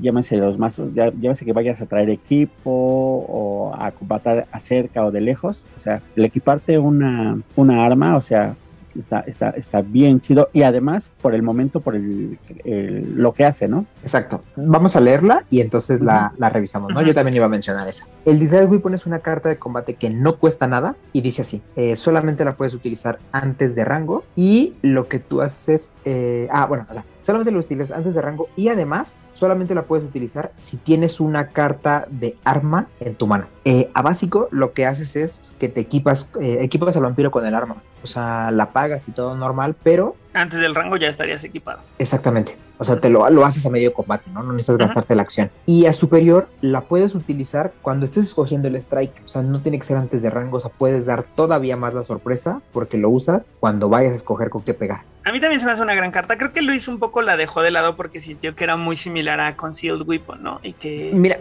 fíjate, no es que la dejara de lado. O sea, realmente le iba a mencionar. Pero simplemente es eso porque. Em, esta carta es infinitamente mejor que Conceal Weapon, ¿no? O sea, no te restringe el costo, te da esta opción de usarlo a medio strike. Simplemente el tema es que no, digamos, no marca un impacto, no sé cómo decirlo, pero... Claro, en términos de, la historia del Ándale, ándale, cuando te saque un lanzallamas a medio combate vas a ver qué impacto te va a dar. No, no, no. Creo que lo que se refiere Luis es que es muchísimo más grave, y, y sí, la palabra está bien empleado, es mucho más grave que te hagan combatants con Offuscate a que se pongan un arma. No, es que tampoco iba por ahí, a lo que iba simplemente es que el hecho de que existe una opción que no te pida disciplina, lo hace sentirse o sea, como pasar muy desapercibido, vaya, ¿no? O sea, sí es cierto lo que dice Lalo, o sea, que al final, hasta que no te la juegan justo así, ahí, tú dices como, o sea, ah, o sea, ¿por qué voy a escoger esto y no voy a escoger lo otro, no? Pero cuando alguien, o sea, cuando de pronto te estás peleando contra Tarik y se pone un Rowan Ring cuando estás escogiendo el strike, o sea, te asesina, ¿no? O si te pones un rifle de asalto porque con esta puedes, porque con el otro no, porque cuesta cuatro o cinco, y te pones esta cosa y te balean como loco, o sea, ahí es donde duele un montón. Pero el chiste es ese, o sea, que si tú, por ejemplo, o sea, no sé, yo, yo por ejemplo, la llevo en, en el único mazo que la he llevado es en una cripta que tiene Samedis y que tiene Nosferatus Antitivo. Y dices, claro, o sea, los dos juegan con estas, pero yo he visto muchos casos en donde el tipo de armado que tienen de los mazos juegan con la otra porque no todos tienen el Offuscade superior, ¿no? O porque no todo el mundo tiene el Offuscade o porque llevas aliados y entonces el aliado se lo puede equipar sin necesidad de una disciplina. O sea, tienen sus asegúnes, ¿no? O sea, de nuevo es pensar en dónde está la estrategia, pero o sea, sí marca una diferencia importante, aunque sea así que pasa de pronto desapercibido hasta que no la vives tú en carne propia. Sí, estoy de acuerdo contigo. ¿eh? O sea, creo que se siente muy lo mismo hasta que no vives la diferencia. Eh, pues fuera de eso, yo no hay otra que, mencione que, está top, ¿no? O sea, voy a enumerarlas nada más como para que todo el mundo las conozca, que está el Behind You, que solamente lo puedo usar en el primer round de combate, no cuesta nada, a básico es maniobra, a superior es un dodge, que muchas veces salvó, a los Malkavians, ¿eh? ¿no? También. Muchas veces. Eso sí, o sea, históricamente fue una carta como muy importante, pero de pronto llegó el no trace y dije, bueno, ¿no? O sea, como, bye con esa carta. Eh, existe también, por ejemplo, eh, Outfigure de Thanatosis, que te da press para acabar el combate. Existe el Fate from, eh, Fate from You, que cuesta uno y es a básico un press, a superior un dodge, creo que aquí el, tema es que, cuesta, porque la otra que te da maniobra y dodge no cuesta nada. Ah, está el Geminis Mirror, que cuesta uno de sangre, que es a básico dodge con una maniobra opcional y a superior solamente es utilizable antes de que el rango sea determinado y por cada strike que se haga contra el vampiro que está utilizando el Geminis Mirror se tiene que tirar una moneda. Y por cada digamos tails que aquí sería con nuestras monedas como águila que, que caiga entonces el strike no tiene efecto sobre ese vampiro. Y eso dura o sea digamos el efecto del Geminis Mirror dura hasta que cae eh, pues, un Heads, un Sol, o hasta que el combate termine. Y solamente es se puede, muy divertida. Se puede jugar una superior cada combate. Sí, es cierto. O sea, la verdad es que es una carta divertida. Creo que, si no me equivoco, yo sí se le he visto jugar a Lalo y si no a alguien más. Pero lo que pasa es eso, o sea, que es divertida porque tú la puedes jugar, pagaste uno de sangre y a la primera te cae cara. Entonces ya perdiste el efecto y te entró el golpe y de todos modos pagaste uno de sangre, ¿no? Entonces, ese es el tema con la carta. Sí, sí, o sea, pues todo, ¿no? Es, está bien divertida. por un mazo de Bancavian, está bien divertida. Sí, eso que ni qué, eso que ni qué, porque los Malkavian sí se ponen muy locos. Y pues ya, lo demás vimos la otra que es la máscara de Judas, ya la vimos en su momento con Auspex. Y la última es el Quick Exit, que es no cuesta nada, es eh, press para terminar combate y a superior un dodge, ¿no? Que aquí, eh, aquí sí viene como para qué rayos uso el Freight from View, si se supone que con Offus que lo que quiero es escapar y pues ya tengo mi press para terminar y mi dodge gratis. o sea, hay más de, las que recordaba, ¿eh? O sea, yo no recordaba el Behind You para nada. Y de hecho te, te faltó el Vanish from My Night. Tienes toda la razón. te faltó. que es eh, a básico press para terminar el combate, y a superior press como tú quieras. Así es. Pues eso, o sea, el, combate con Offuscate, sal, yo creo que sí, salvo esas dos cartas que mencionamos, la verdad es que pues no está padre, ¿no? O sea, regularmente vas a querer cosas de cualquier otra disciplina que no sea esta, o sea, de los Malkavian, eh, vas a preferir un coma, vas a preferir un Majesty con Presence, vas a preferir las cosas de Daimonion, vas a siempre va a haber otras cosas que vas a preferir, pero bueno, o sea, como, como veíamos hace rato, es, es muy viable un mazo mono Offuscate y que si quieres llevar alguna de estas cartas, pues está bien que todo el mundo las conozca y sepa que están ahí las opciones, ¿no? Sí, es correcto es correcto saber que existen opciones, amigos Malkavian. Sepan que no están solos, que pueden ahí, bueno, ahora acabar el combate, pero for the Lords podrían jugar el Gemini's Mirror. Exactamente. y bueno, entonces ahora podemos pasar a otra cosa. Y aquí yo pues les doy la opción, o sea, quieren ver las reacciones, que son pocas, y dejamos las acciones al final, o vemos las acciones eh, ahora y las reacciones al final. Como tú quieras, amigo, pero creo que el tema de las reacciones suena bien, porque además son bien poquitas, según tu Sí, son poquitas, yo creo que las podemos ver, ¿eh? a mí también estoy de acuerdo. Ok, eh, pues de reacciones simplemente son dos. La primera es el Confusion of the Eye, que me parece que es una carta un tanto subestimada y bastante buena, que dice así, eh, no cuesta nada, a básico reduces un bleed que venga de un vampiro más joven que aquel que utiliza esta carta y lo reduces en uno. Eh, también funciona para aliados, o vampiro más joven o aliados. Y a superior solamente la puedes utilizar durante un referéndum antes de que los votos sean emitidos. Eh, no la puedes utilizar si es un referéndum que pasa automáticamente y dice así, el vampiro actuante no puede votar y además si el referéndum requiere un vampiro titulado, el referéndum falla. Pues, la carta me parece bastante buena. Hay que tener muy claro en dónde la vas a jugar, porque es cierto que si tú estás jugando con vampiros pequeños, pues la verdad es que se vuelve menos útil, porque entonces la opción a básico, pues la vas a usar de pocas veces a casi nunca. Pero a mí me gusta mucho porque la opción a superior me parece que de pronto termina siendo muy, muy menospreciada. La manera en la que yo la utilizo y que a lo mejor es un buen ejemplo para la gente que nos escucha es, yo la uso en mazos de Blitz, eh, sobre todo porque lo que te quita siempre de los siempre son los Parity Shift. Sí, definitivamente. Es que sabes qué pasa, que esta carta llegó en un contexto en el que Parity Shift y Protect the regían muy cabrón. Entonces, sí, justo, entonces eran dos cartas tituladas de que, que requerían un título, perdón, de votaciones, que se jugaban un montón, que eran top, que estaban llevándose mesas en torneos, entonces esto fue muy reactivo. Entonces pasa un tiempo en el que esta carta no tiene lugar porque de repente ya no estábamos viendo el parity shift en el mismo, al mismo volumen y tampoco Protect Dynon porque Protect Dynon sale, no por estar baneada. Entonces limita muchísimo su uso. El día de hoy se sigue sintiendo limitado versus el pasado, pero lo que es muy real es que la camarilla ha regresado a votar con estos parity shifts, entonces de repente ya se vuelve a sentir útil. Creo que también afecta mucho en el uso que su versión en básico tenga esos requisitos de que sea un vampiro menor, pero en sí también me parece que es una carta menospreciada y que el contexto la ha hecho más y menos útil, ¿no? Conforme ha pasado el tiempo. Sí, estoy de acuerdo, fíjate, yo estoy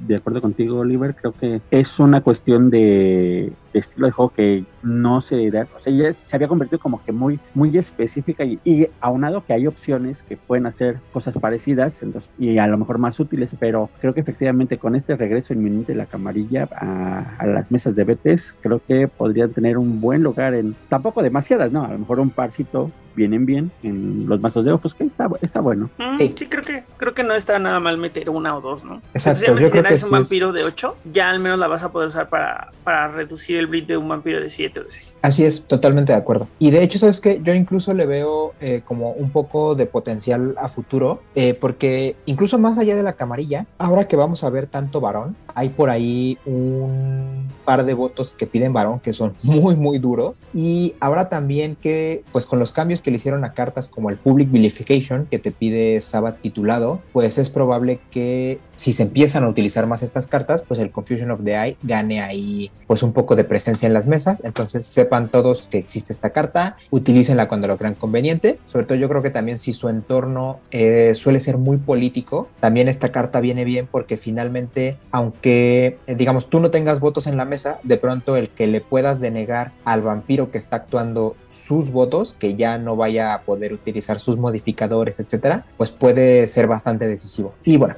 es que bueno, tienes ahí un muy buen punto, ¿eh? que recordamos que no solamente va a anular eh, al, eh, la votación si requiere un título, sino que existe el otro de que no va a poder jugar sus Voter Captivation. Ah, bueno, el, el, el Voter Captivation en teoría sí lo puede jugar, bueno, pero lo que no, no va a tener el mismo votar. impacto, ¿no? O sea, Exacto, no tiene el mismo impacto y, y si, insisto, si el, si el ambiente es muy político, o sea, que de pronto en una mesa de cinco te topas con tres que tienen títulos, entonces es muy probable que todo el mundo necesite modificadores para pasar esos votos. Y si tú se los deniegas a alguien o que le estés denegando tres votos o dos votos del príncipe que está jugando la carta, aunque te esté haciendo un Kain, seguramente va a definir, ¿no? Exactamente, o sea, te tira un agüe o, o pensaba tirarte un agüe porque esto recordemos que lo haces antes de los votos y ya no lo va a hacer. Sí, justo, justo. O sea, creo que creo que tiene su nivel de, de contundencia, ¿no? Y además en superior tampoco requiere hacérselo a uno menor. Ahí sí ya se lo puedes hacer a quien sea. Entonces que un vampiro, un Lubomira se lo haga a Arika, no manches. Qué, qué poderoso. Exactamente, así como dijo Lalo, así risa de Nelson. Su risa malvada. Así es. y eso que no le gusta el Lobos que ¿sí, ¿no? Exacto, exacto. Es que, es que eso está bien, porque ese es el Offuscate sí confrontativo, el que te hace No, no, no, yo, ajá, sí, no, no, no. Lo Yo que no, no le yo gusta no es el dije que no me gusta. Ajá, sí, no me gusta el sigilo. Ah, Este- pero este no fuera el Offuscate que- rojo, ¿verdad? Porque ahí Exacto. todos se vuelven locos. Sí, soy fan del, ro del Opus rojo. El Opus que rojo está muy padre. Eh, y la carta que sigue es el Mental Maze, eh, una carta que no es exclusiva para setitas, pero que está hecho para ellos y dice así, eh, es una reacción que cuesta uno de sangre, solamente lo puede utilizar un vampiro cuando bloquea exitosamente a un aliado o a un vampiro más joven. Y la juegas antes del combate. A básico, termina la acción, no hay combate. Y dice la carta que si el minion que la está utilizando, el que está bloqueando es un follower offset que para futuras referencias es follower offset slash ministerio, eh, esta carta cuesta uno menos de sangre, por lo tanto saldría gratis. Y a superior es lo mismo, pero el vampiro que la juega no se gira. Entonces, muy buena la carta, es muy útil, por ejemplo, con los príncipes Malkavian que suelen ser de, o sea, después del grupo 1, la mayoría de los príncipes Malkavian suelen ser de capacidades muy grandes, ¿no? Hay muchos ahí que brillan de capacidades 9, 10, etcétera, o los Justicars que te dejan jugar eh, Second Tradition, te enderezas, juegas esta carta a alguien que muy probablemente sea menor y te vas a quedar enderezado. También con setitas, no solamente por el hecho de que le salga más barato, sino porque recordemos que los setitas, gracias a cartas como el eh, Sirius, te premian mucho jugar con vampiros de capacidades de 9 hacia arriba. Entonces, de nuevo, el Mental Maze se vuelve bastante útil. Yo no recordaba ese, ese inciso que trae ahí, que los seguidores no la pagaban, ¿eh? pero qué poderosa se vuelve cuando lo estás jugando con un vampirote de, los seguidores. Malvados. Muy malvada, muy, muy malvada. O sea, el perrito con esto, Neferu con esto, o los que tienen. Bueno, creo que sí tiene Auspex. el, el precioso Sertempere con Auspex a superior para que después te ponga una extorsión y te duela en toda la cara. Sí, claro, claro. muy malvado, serpiente.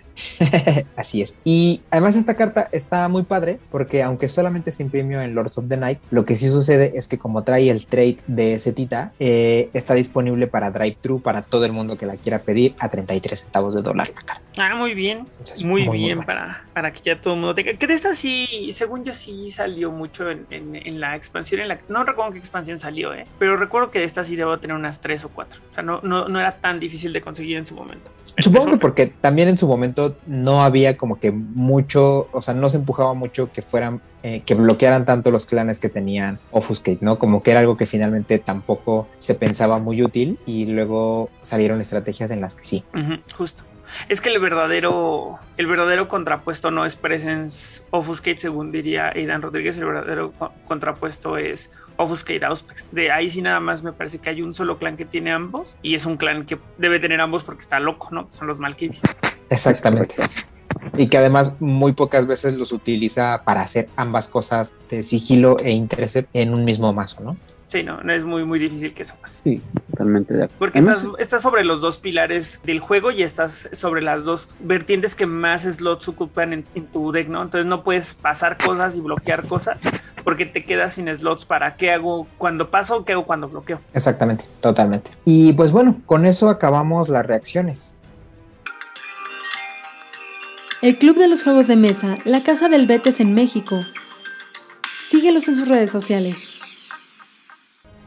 y pasamos las cosas ahí pues interesantes que son las acciones de Offuscate y si no interesantes por lo menos sí olvidadas un poco por Dios y a ver qué, qué sacamos de aquí, ¿no? ¿Hay alguna en especial de la que quieran hablar? Acciones de Offuscate que quiera hablar. Yo pues recuerdo... yo sí, yo sí.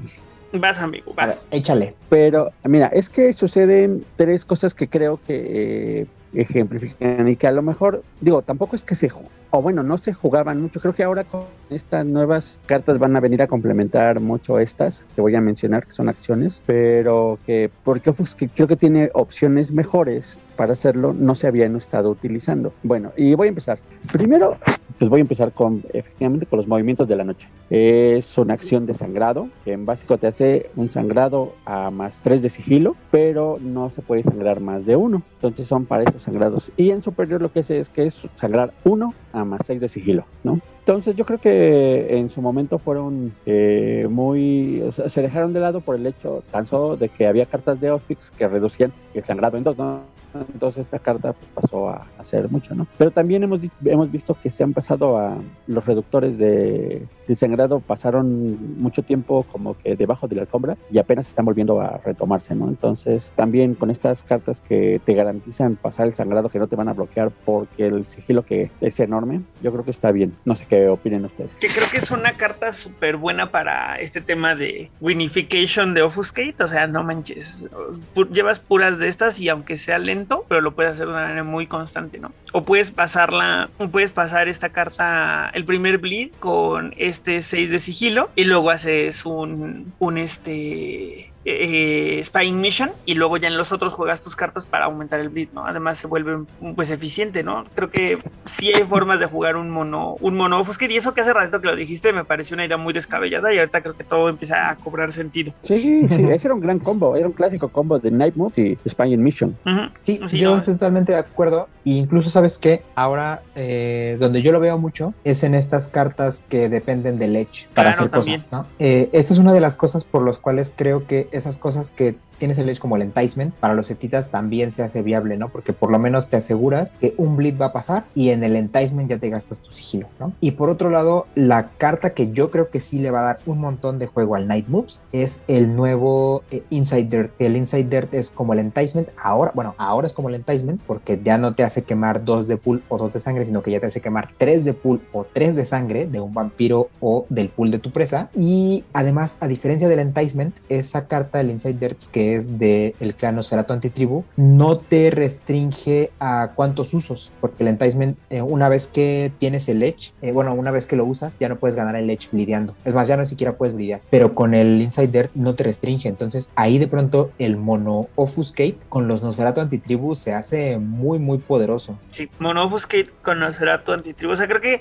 eh, me gusta mucho cómo algunos clanes están perfilando a tener nuevas opciones, reviviendo cartas del pasado, ¿no? Eso creo que también está cool. Sí, es que a mí es de las cosas que más me gustan. O sea, el hecho de que el cambio a una sola carta con uno solo de pool, o sea, bueno, 50%, pero uno solo de pool, como el Insider, de pronto a cartas como el Night Moves o como el que ya mencionamos, Mark Pad, los vuelven brutales, ¿no? Porque entonces tú tiras tu Blitz a más 6 de sigilo, te pones un Mark Pad porque tu acción evidentemente fue exitosa y luego al siguiente turno o cuando multiactúes o lo que sea, vas a tirar eh, un Insider que te va a hacer quemar 3 de pool y ya vas a tener 2 de sigilo ahí pegado. Sí, y, que, que, realmente el tema de darle sigilo a los demás para hacer todo este tema de Winnies o el tema de ir ahí sumando como eficiencia al deck a través de algunas cartas, también lo vamos a ver presente en otras cartas eh, eh, eh, de, que son acciones de que ¿no? Por ejemplo, el velo psíquico, que no sé si lo iba a mencionar Lalo, pero ahorita me vino a era la, siguiente, era la siguiente que iba a mencionar, porque pero dale, dale, me encanta que mm,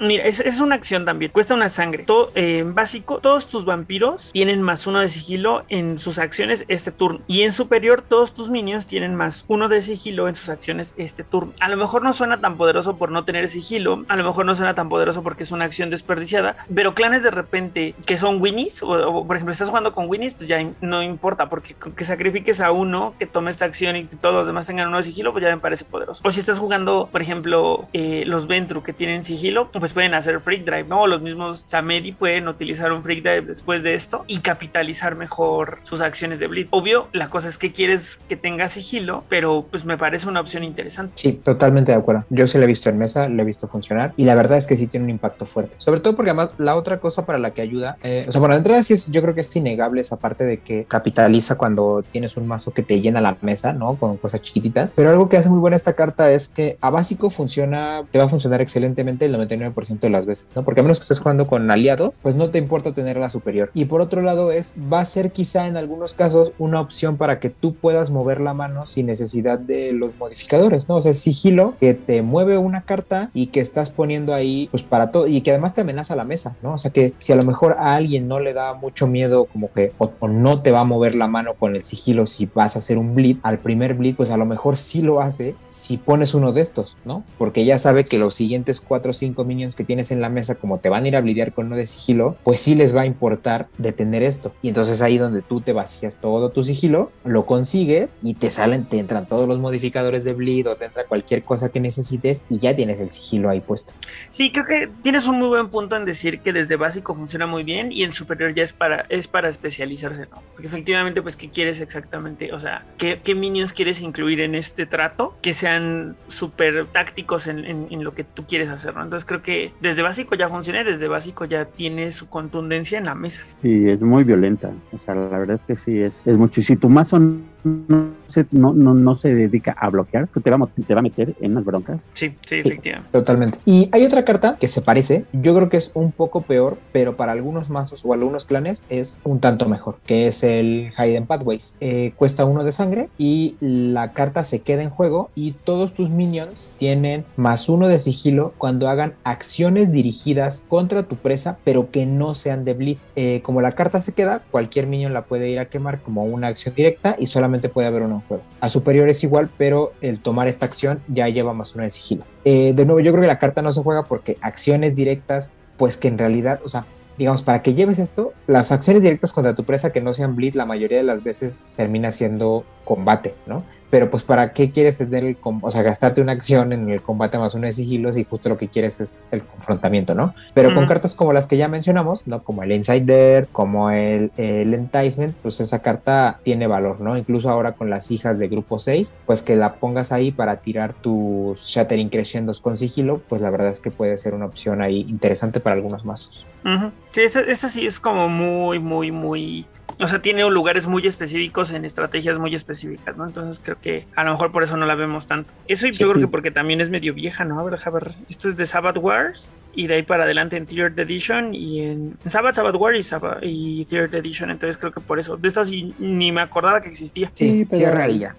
sí, yo creo que sí, pero creo que sí es mejor por mucho el Psych Bell. Sí, yo también lo creo. Sí, definitivo. También saben cuál me acordé que existe y, y esta creo que llegó también en Lords of the Night de aquí revisando. Eh, Conceal, que en básico es una reaction que quema un equipment card ah, y en superior quema una locación. Se me hace que es brutal, brutal, brutal, porque justamente los enemigos de Lofus que de repente son las locaciones, ¿no? O sea, todas estas que te dan intercepto o incluso ir a quitar un, hunting ground o cosas ahí que se sienten muy contundentes y que son muy difíciles de remover ya una vez que llegaron a juego. Creo que esta, esta era un arma táctica para ir a, eliminar esos permanentes que te estorbaban o que le estaban haciendo juego a, tu presa o a tu depredador, ¿no? Pero siempre esas cartas, esas cartas que tienen como objetivo o, las locaciones o lo que los equipos, de repente son muy relegadas, ¿no? O sea, Sí, eso es muy cierto. Pero yo creo que era un poco por la formulación, ¿no? Porque o hacían, hacían una o hacían otra. Pero que esta hagan las dos cosas, creo que abre mucho el abanico de posibilidades. O sea, sí me veo ir a quemar un rifle de asalto, o ir a quemar un helicóptero, o también me veo ir un Secure Haven, o me voy a ir a quemar, por ejemplo, un este un Ventro Headquarters o un Ferrail. Un canal 10. Ah, un canal 10. Sí, sí. Todas esas que dan intercept, un, o hasta quemar un rack, sí, ya para que no esté ganando sangre nadie, ¿no? Claro, pero de repente eh, son tienden a ser como que muy relegadas, ¿no? Hay pocas, o sea, actualmente yo he visto muy pocos mazos que lleven, o sea, y pues, o sea, vaya, tampoco es una estrategia que te lleve a ganar, eso es cierto, pero además igual a lo mejor llevar uno, una o dos, a lo mejor puede ser. Es que justo creo que el tema es que no se sienten relegadas porque además cuando sí se juegan no tienen presencia, porque ¿cuántas metes justo? Una, dos cuando mucho, pero no haces un deck alrededor, ni tampoco te van a dar una victoria, ¿no? Solamente pueden facilitar, ¿no? O sea, pueden mejorar tu estancia en, la mesa. O a lo mejor si te dan la victoria, digo. Mira, yo creo que es una de esas cosas que son muy situacionales, pero yo sí considero que, de pronto, al igual que las de robar aliados, yo creo que es obligatorio que lleves una en el mazo. Eh, y sobre todo esta, por como dice Oliver, o sea, la flexibilidad, o sea, un equipo o una locación, cualquiera de los dos va a haber uno siempre que te va a dar problemas, por lo que sea, o sea, porque de intercept, porque sea un arma, porque de sangre, por lo que sea. Pues que la puedes quitar, siempre es una gran, gran opción. Eh, porque además, si no te da problemas a ti, le da problemas a alguien más y te compra un trato. Entonces, está muy bien la carta. Y eso, o sea, por un solo espacio en tu mazo, la verdad es que vale la pena. De acuerdo completamente. Ya está, voy a meter en los mazos de... Sí, totalmente. Es que más es que a ti, más que como que esta parte de no me gusta tanto el sigilo, pero confronta, es súper buena porque cuando es, de esas cosas que además provocan, ¿no? O sea, no importa que a ti, que si tú estás de, de presa de alguien, no te haga daño un, ¿qué te gusta? O sea, un monasterio de las sombras, ¿no? Porque da sigilo, lo que sea, ¿no? Pero la onda es que si tú la vas a quitar, a quien se la vayas a quitar definitivamente le va a doler que le quites esa cosa que además le costó 3 de pool y seguramente te va a querer agarrar y si lo que tú quieres es poner una madriza, este es el camino. O sea, entonces, de que funciona, funciona. Exacto, exacto. Y aunque nos hemos brincado esta parte, en esta me gusta mencionarla porque estoy casi seguro que es que si es un punto en el rol, debe ser de los altísimos, porque lo que está haciendo este tipo es literalmente ocultar un edificio entero. ¡Sas! No hemos mencionado ni un solo poder. De hecho, yo creo que no lo hemos hecho porque muchos nombres de cartas como que no los brincamos, ¿no? Como que fue este conjunto de cartas hace tal cosa. Sí, es cierto, creo que empezamos como muy, muy así en segunda y se nos olvidó por completo. Bueno, que básicamente hace eso, ¿no? O sea, eventualmente va a ocultarte, va a ocultarte de muchas personas, va a hacer que te perciban como alguien diferente, va a ocultar a más a ti y a otras personas, a ti y a muchísimas personas, y este efectivamente lo que hace es que oculta lugares. Tremendo, ¿no? Sí, tremendo, tremendo. Y pues creo que además de esta, una que podemos mencionar, digamos, antes de pasar a una sección un poco olvidada que tenemos, que es las cartas olvidadas, eh, es el Memory Fading Glimpse. Y esto la menciono porque, aunque puede ser bastante olvidada, se me hace como un tipo de efecto que hay muchos mazos que lo quieren mucho, eh, aunque es cara la carta. Memory Fading Glimpse es una carta que cuesta. ¿Te parece? A ver, a ver, me encanta. Ahorita vemos, ¿no? Ahorita vemos. El Memory Fading Glimpse es una carta cara que cuesta 3 de sangre y lo que hace es que mueves un minion de tu presa a la región incontrolada. O sea, no, a ver, a ver. Mueves un minion que no esté controlado de la región incontrolada de tu presa al fondo de su cripta. Y toda la sangre que tuviera en él, pues va de regreso a su pool. Y a superior es lo mismo, pero un puntito de esa sangre va al vampiro que la hizo. Y ahí te va. Yo creo que esta carta es una carta con un efecto muy bueno, pero en una carta terriblemente mal diseñada. A ver, explica tu maqueta, dirían algunos. Ahí te va. Eh, el, efecto, el efecto de esta carta, eh, dime qué, qué mazo, por ejemplo, de de Bleed de Kaitifs no la quiere. No, todos los Winnies lo quieren. Todos los Winnies la quieren. O sea, cualquier mazo de Winnies quiere el pues efecto de esta carta sí o sí. porque es terrible mal diseñada? Porque cuesta 3 de sangre. o sea, cualquier vampiro que le rente pagarla, que no te consuma un turno completo, no sale lo suficientemente rápido para que el efecto valga la pena, salvo en situaciones muy específicas. Pero el efecto en sí es muy bueno. O sea, porque no solamente le estás quitando el pool a tu presa como lo haría, ¿no? O sea, le estás denegando el vampiro completo, ¿no? Entonces, donde sea la única copia que le haya salido de un vampiro importante, ya fue, sin contar lo relevante que puede ser el hecho de que alguien tenga un vampiro menos en la región incontrolada, ¿no? Que, que a late game puede significar que ya no puede blotear porque ya no puede pasar sangre para abajo, aunque tenga el Montreal y aunque tenga lo que tenga, ¿no? Entonces, me parece un efecto muy, muy bueno, pero yo creo que la carta sí está muy mal diseñada. Y, y de hecho, o sea, no sé, o sea, yo, para mí, yo creo que una manera de hacerla mejor era que a básico simplemente le quitaras la sangre o parte de la sangre y a superior ya te llevas al vampiro completo y que le, y le bajas el costo por lo menos que te costara dos, ya con eso se hace pues más jugable, ¿no? Porque un vampiro de tres te la paga y actúa en el siguiente turno y no tienes tema, ¿no? O sea, Lugo, mira, te la juega fácil. Entonces,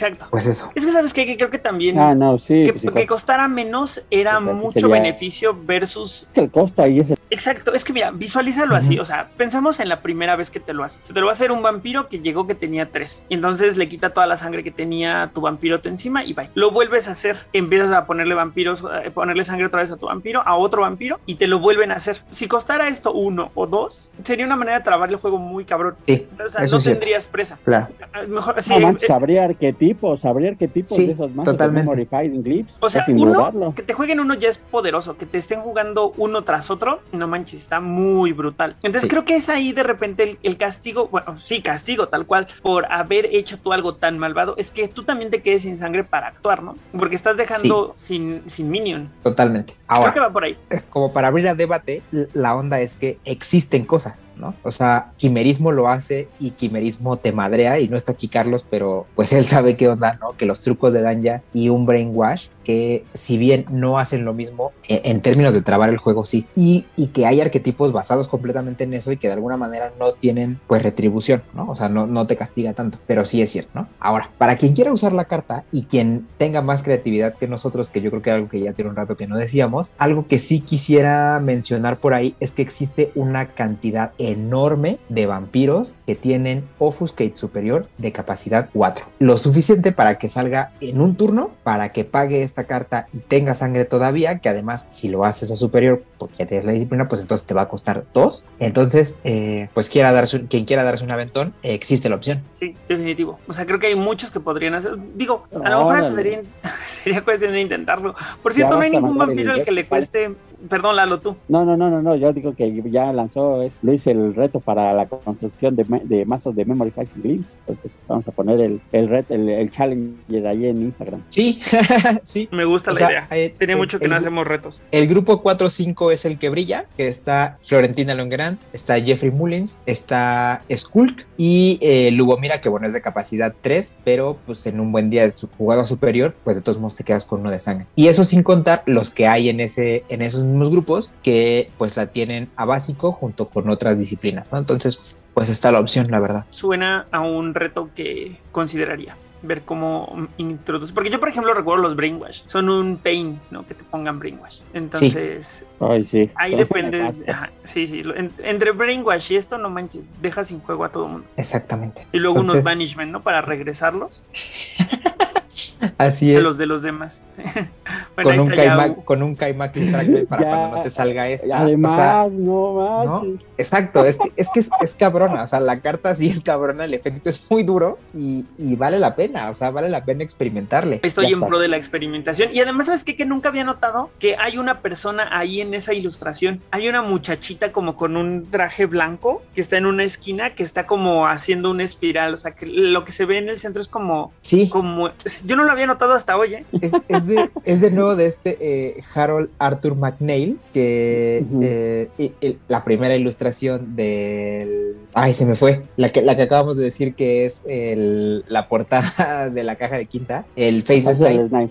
¿no? La que también ilustró eh, Los Ojos de la Noche, la que también ilustró el Tear of Souls, la que también ilustró, eh, hay otra por ahí que me está faltando, no me acuerdo cuál es ahorita, pero que sus ilustraciones tienen este sabor como de escenas de una historia de fantasía, de una misma historia de fantasía. Sí, que este, este tipo, este ilustrador creo que fue el que le dio también cierto sabor al juego de estas cosas ahí abstractas y que de repente se veían como que era arte muy, muy poco claro, muy poco referencial a lo que hacían la- eh, a- al tema y que se ganó como este, esta fama de que el arte era pues raro, ¿no? Sí, totalmente, Sí, totalmente. un poco, sí. Y bueno, pues eh, ahora sí, yo creo que más o menos acabamos con un, con un montón de cartas, eh, porque hay otro montón de cartas que son acciones de Offuscate, pero muchas son anarcas y otras ya las revisamos en Outferiors de otras cosas. Claro, son de, de Eh, ¿no? Exacto. Creo que nada Entonces, más falta el hay- servicio del cordero.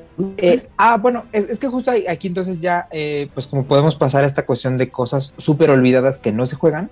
Eh, y creo que esa es una muy buena carta súper olvidada que no se juega. Exactamente. Pues si quieres Eh, platícanos, Lalo. O bueno, no sé, Luis, perdón, creo que te Si interrumpí. quieres, terminar. la, la leo, nada más porque la tengo aquí y ya que, que Lalo comente lo que quiera comentar. El sacrificio del cordero es una carta que cuesta 3 de sangre, quemas un vampiro en torpor que tú controles y el vampiro que está actuando gana sangre igual a la capacidad del vampiro quemado. Además de eso, tú puedes eh, transferir cualquier equipo del vampiro quemado al que tomó la acción y eh, no se considera Diablery, que es básicamente eso, o sea, hacer un Diablery sin que se considere Diablery y a superior es lo mismo, pero lo puedes hacer con un vampiro de otro Matusalea, o sea, no tiene que ser solo tuyo. Entonces, eso, o sea, por 3 de sangre ah, estás haciendo un Diablery que no es Diablery. Sí, justo porque no, no hay casa de sangre. O sea, cuesta tres sangres, ¿no? Pero me- a mí me suena bien. Pero la cosa es, eso, es- o sea, ¿se, se usa? O sea, ¿cómo, ¿cómo lo mandas a torpor? ¿O esperas a que alguien más termine en torpor y luego vas y le haces esto? A ver, Lalo, cuéntanos. No, mira, yo lo he, yo lo he visto mucho. Bueno, yo lo he jugado precisamente con la bestia, con los mazos de bestia, con la, de la bestia. Esta era una gran carta. Pero efectivamente, de repente el costo pesaba mucho. Creo que es rentable, ¿eh? O sea, yo sí creo que es rentable, pero no sé por qué a lo mejor, creo que volvemos al punto de la eficiencia. Creo que ah, empezaron a, a- a surgir mazos o combinaciones de entre vampiro con habilidades y cartas que podrían hacer lo mismo mejor y más barato. Entonces, yo creo que por eso fue que esta pasó como que a desuso, ¿no? No quiere, no quiere decir que sea mal carta, pero pues creo que el costo sí le pegó bastante. Sí, Mm, el costo le, le pegó. Aunque pues, de todos modos vas a recuperarlos en teoría, ¿no? De otro modo no sería inversión. Sí. Eh, ¿Sabes yo cuál creo que es el tema? Creo que sobre todo el tema de esta carta es que no se lleva tanto porque es muy situacional cuando te vas a querer comer a alguien. Yo creo que es sobre todo eso, porque... Bueno, pero es que no, es que no es viable, es que ese, ese es el No, gran no, no. plus. que Bueno, no- ok, ajá. claro, claro. O sea, a, a lo que me refiero es que independientemente de, de- de si hay casa de sangre o no, de si es Diablery o no, tiene un gran pro frente al Diablery, que es que en el Diablery tú te llevas la sangre que ese vampiro tenía, ¿no? Aquí te llevas la capacidad completa, o sea, no importa que el vampiro esté vacío, lo cual es un gran plus con los mazos de combate, por ejemplo, como los Nosferatu, que te mandan a torpor vaciándote y superando eso y no con agravados. ¿No? Ese es un gran plus. El tema yo creo es que muchas veces una de las maneras que tiene el combate para ganar es justamente que no te enfocas en un solo vampiro. O sea, si tú vas con alguien y le quemas un vampiro de 11 y tu otra acción, no, o sea, vas y tumbas a Stanislava y tu otra acción es ir e irla a quemar en lugar de pegarle a Xavier. Eso probablemente no te esté haciendo ganar ni esté ralentizando a tu presa lo suficiente para que no se lleve el punto antes de que tú hagas eso, ¿no? Entonces, y, que además regularmente la opción que tienen los mazos de combate es que te acaban a desgaste o sea, a desgaste en el sentido de que tú tienes que tomar acciones para que rescatar esos vampiros que te tumbaron y que te está costando dos de sangre. Entonces, no sé en qué casos te quieras, o sea, quieras quemar realmente vampiros, ¿no? Sin embargo, yo creo que sí, como dice Lalo, va a haber arquetipos, sobre todo en los Nosferatu, insisto, o en los mismos Amedis, que llevar un par de estas cartas no esté nada mal, porque siempre vas a recuperar la sangre que tienes, porque si eres un clan con Offuscate, muy probablemente tu acción va a pasar, y porque en algún momento el taste no te va a salir, combinado con que definitivamente quieres quemar a ese vampiro y esta carta viene muy bien. ¿Sabes dónde, dónde y cómo recuerdo que llegué a jugar esta carta? Una, porque creo que además más tengo una. Eh, recuerdo que mi racional detrás de meterla en un deck de Sneak and Bleed era para cazar un gol, ¿sabes? Había mucho combate irresponsable en el en mi contexto en aquel entonces. Entonces era usual ver que se fuera uno u otro vampiro a torpor porque le hacían un agravado con, con eh, con Protean o porque le hacían un agravado con o le hacían road check o le hacían eh, cualquier cosa, ¿no? Y terminaba en torpor. Entonces a mí no, no es que yo estuviera involucrado en el combate, pero sí quería deshacerme de un vampiro que estaba bloqueando o que pegaba muy duro y que había terminado en combate y que era una amenaza para mí también. Entonces para mí era win-win porque me estabas haciendo de un vampiro y estaba replenishando mi sangre de algo que yo no me había metido en absoluto. Mm, sí, sí, claro. Creo que eso, también es una, una cosa bien importante, bien interesante que probablemente no, o sea, de nuevo, depende mucho del ambiente de juego, pero es cierto, o sea, me parece una gran, gran visión de hecho, o sea, si tú estás en un ambiente de mucho combate, en una mesa de cinco también no es nada raro que si a tus jugadores, a tu grupo de jugadores le gusta jugar mucho combate, se queden juntos y se maten entre ellos. Y entonces en el momento que puedas, vas y, y, como dices, metes un gol, ¿no? Sí, exacto, exacto. Digo, ah, porque también de repente hay decks que desgastan mucho la sangre a través de las acciones que van a tomar. Por ejemplo, los que blidan con Dominate. E ir a replenisharte por esto me parece win-win, ¿no? Te estás deshaciendo de un vampiro que tú ni mandas a torpor, alguien más se hizo cargo de eso y tú vas a deshacerte de él y vas a ganar sangre. Entonces a mí me parecía una muy buena, una muy buena opción. Que me llegó a salir el truco como dos veces, pero está, ahí lo dejo en la mesa por si alguien quiere reconceptualizar el uso de esta carta. Buenísimo. Sí, sí, eh, de acuerdo. Hay otra carta que está por ahí, eh, digamos, un par de cartas olvidadas. Eh, hay una que se me hace bien raro que casi no se juega, porque supongo que en algunos casos va a ser una gran opción por la eficiencia si tú quieres hacer decks pequeños, y es el Blight Acceptance. Blight ah, Acceptance es una carta, es una acción que cuesta uno de sangre, que la pones encima del vampiro que la está usando y ese vampiro tiene uno de sigilo, así ya, o sea, permanente. La carta, lo que sí es que a básico se quema en cuanto el vampiro entra en combate, ya sea porque lo rochean o porque es bloqueado, y a superior lo que te da es la opción de que cuando entras en combate, en lugar de quemar la carta, puedes quemar uno de sangre y eh, la mantienes, ¿no? Lo cual está padre, o sea, yo supongo que no se utiliza porque finalmente te está gastando una acción y la mayoría de los mazos que tienen pues Offuscate no tienen manera de multiactuar, pero pues en las Bloodlines funciona bastante bien, o sea, los Amedi yo creo que pueden hacer un gran uso de esta carta. También para mazos que busquen, insisto, como esta parte de la eficiencia en donde no quieres llevar tantas cartas de combate o vampiros que o, construcciones que tengan vampiros estrella, pues puede ser bastante útil, porque ya uno de sigilo permanente la verdad es que suele ser bastante duro. Sí, me parece una carta muy interesante. Yo sí llegué a ver cómo la jugaban y en ese entonces eh, eh, los vampiros eh, de ese deck de Malkavian la capitalizaban muy bien porque tenían el tenían muy bien medida la cantidad de sigilo de acuerdo al contexto de juego. Entonces no entraban en combate porque no los bloqueaban para que no jugaran sus cartas o no entraban en combate porque pasaban las acciones. Entonces muy muy bien. Eh, definitivamente el único problema es que vayan y los rushen, pero aún así podrían quemar su sangre, ¿no? Exactamente. Y yo creo que es más, si, si ustedes son de la gente que recientemente compró una caja de quinta edición, quiere empezar a moverle para jugar en ese ambiente de quinta edición, esta es de las mejores cosas que pueden encontrar porque casi no hay combate ni hay mucho interés en, esa, en ese ambiente y con estas cartas puedes hacer un montón de maravillas. Ay, pero esas no vienen en quinta. No, no, no, pero digo, o sea, ya cuando empiezas a moverle a los mazos, esta es de las primeras cartas que puedes considerar. Ah. Eh, no. ¿cuál, vas a decir, amigo? La otra acción, la verdad es que me la iba a brincar un poquito, porque me parece que sufre más de, eso mismo de no multiactuar y todo eso, que es el blackmail, eh, mm. que es a básico giras a un vampiro y a superior la pones encima de un vampiro y ese vampiro no puede bloquear a quien le puso la carta y se la quita quemando dos de sangre en su fase de unlock. Eh, Así de mala como puede sonar de entrada, yo la llegué a pues ver jugar eh. y funcionaba mucho. Ajá, es una gran carta. O sea, ya que pues la ves en la mesa. No es tan mala, ¿eh? No, no es eh, mala, no es nada mala. Bueno, exacto, sí. O sea, la verdad es que yo iba a defenderla en el sentido de que hay ciertos vampiros en los que brilla, pero como demonio, ¿no? yo, por ejemplo, con el perrito, ¿no? Con Actor Eva ahí en los en los setitas esta carta se me hace brutal, o sea, porque es un vampiro que tiene eh, dos acciones por turno y que además siendo setita sabes que en el momento que tú empiezas a quemar tu sangre puede haber, o sea, puede ser que nunca la recupere y que eso te cueste tu vampiro turno con turno, entonces la verdad es que ahí me parece bastante bueno. Pero por ejemplo, en los Malkavian mil veces prefiero el Blind Acceptance que un Blackmail. Claro, porque, bueno, no sé, es que, creo que al final del día los Malkivian tienen mucho más recursos, ¿no? De repente siento que es así. Porque, por ejemplo, esta me parece que funciona, por ejemplo, con los que tienen Opus que es fuera del clan y cuando te estás enfrentando como a Dex Estrella, creo que son dos escenarios donde de repente funciona mejor. Sí, estoy de acuerdo. O cuando incluso tú tienes un deck de, estrella, también funciona muy cabrón. Por ejemplo, con el perrito, con Nagatorep, me parece que funciona perfecto porque pues, solamente él va a estar actuando y entonces se lo pones al que, al que bloquea mejor y pues bye, ¿no? Pobrecita de la gorda mismo porque jamás va a volver a bloquear nada. Así es. Y además va a estar desgastando sus recursos, que es su sangre, para quitársela. Entonces también el tema de que tenga que quemar la sangre y en qué momento lo quema, me parece que es una carta que de repente sí capitaliza a pesar de que por la simple lectura de repente no suene tan poderosa. Sí, mazos que se dedican a los blockers, ya sea, ya sea el de, el de, la, el de Lumilla, Matazonta, el ojo, este, el mismo capuchino, o sea, porque no te restringe este, capacidad ni... Sí, no, no restringe capacidad. Entonces, o sea, está, está muy bueno, o sea, ya es como tener un mini Pentex. Mini Pentex. Un mini Pentex muy bueno. Exacto. Y, le metes 4 o 5, capitalizas también el básico para girar a uno, que estorbe, o, que, o, para atrás, ¿no?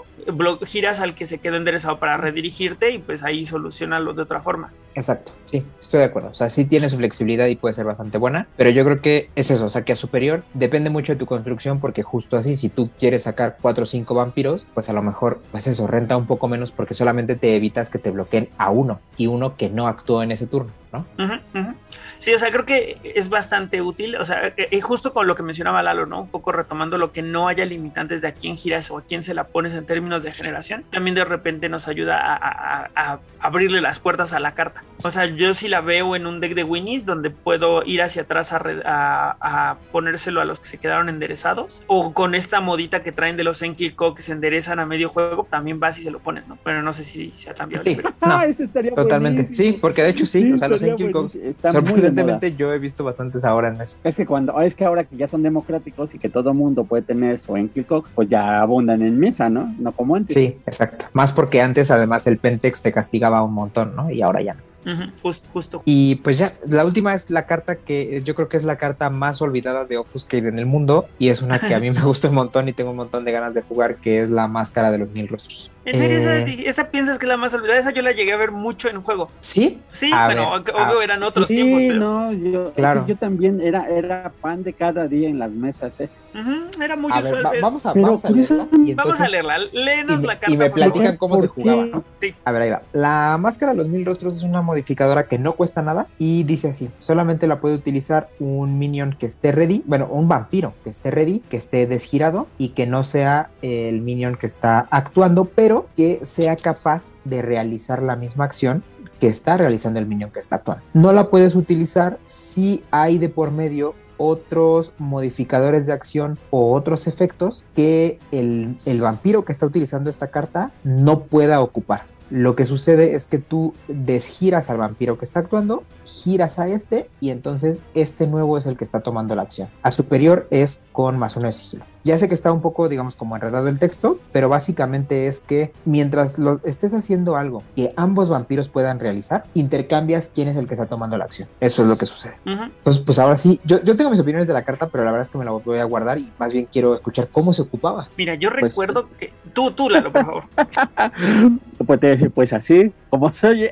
no, no, no. No, pero a ver, planteanos un escenario. Yo lo vi en dos, básicamente se utilizaba en dos, eh, eh, en dos escenarios. Bueno, al menos a mí me tocó En el, en el escenario de Bleed y en la construcción de combate. O sea, por ejemplo, es efectivamente, este, va un minion con va a sangrar, que es con unos Night. Bueno, no, va a sangrar así solito, ¿no? O sí, o no sé, el, o el sangrado que tú quieras, ¿no? Va a sangrar. No, pues intentan a bloquear un pequeñín, ¿no? Ah, pues entonces no, fíjate que no, no era ella, sino era el otro más que tiene, no sé, que estaba mejor y va a sangrar más, y era él, y además uno sigilo. Entonces ya gastas, haces el desgaste por parte de los defensores, ¿no? Y en el de combate es básicamente, pero imagínate que pues, va un pequeñín y de repente que no era el pequeñín, sino era la bestia. Y ton, ton, ton. ¿no? Entonces básicamente así es como yo la vi jugar, ¿no? Pero efectivamente no sé por qué como que cayeron en desuso. Yo he querido retomarlas, pero curiosamente como que no he terminado como de, de elegir la construcción para ponerla, para volverlas a poner de moda. Y yo creo que tiene que ver un poco con el metajuego. ¿eh? Ahora que lo reflexiono, creo que a lo mejor no, porque siempre, ahora eh, pienso que a lo mejor en esa construcción de ver más eficiente los mazos, a lo mejor esta carta no funciona tanto para los objetivos. Pero no sé, ¿tú qué opinas, Oliver? Yo la llegué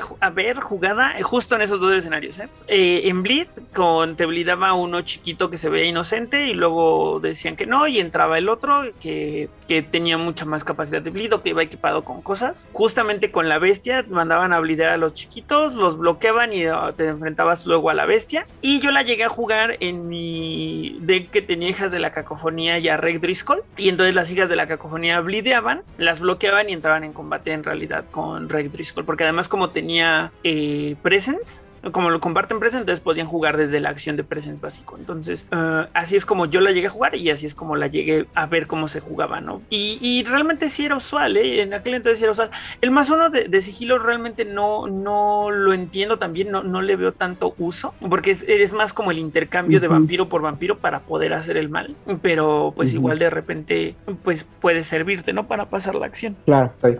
Mira, yo yo lo que me sucede con la carta y de por qué creo que se dejó de jugar o de dónde puede venir la ineficiencia es porque no le veo un impacto inmediato o realmente sustancial a eso del cambio de vampiro. O sea, que al final es, eh, por ejemplo, en el caso de Bleed, siento que termina siendo muy situacional. O sea, los mazos de Bleed ahora eh, son muy pocos los que dependen de, de, equipos o son muy pocos los que los que se sienten como tanta diferencia entre un vampiro y otro, ¿no? O sea, como que regularmente lo que buscas es que haya una consistencia entre la mayoría de tus vampiros para que todos puedan lidiar de manera constante y más o menos pareja, O sea, por ejemplo, entre los mazos de Dominate, la diferencia es uno de bleed en el, en el condition o en los mazos de dementación, en realidad casi que todas muy poca porque muchos prioristas que tengan dementación a superior, en realidad la diferencia es qué tanto sigilo puede generar o cosas por el estilo, ¿no? Entonces, de pronto sí no se siente como tan, tan impactante el que intercambies un vampiro y otro, cuando al final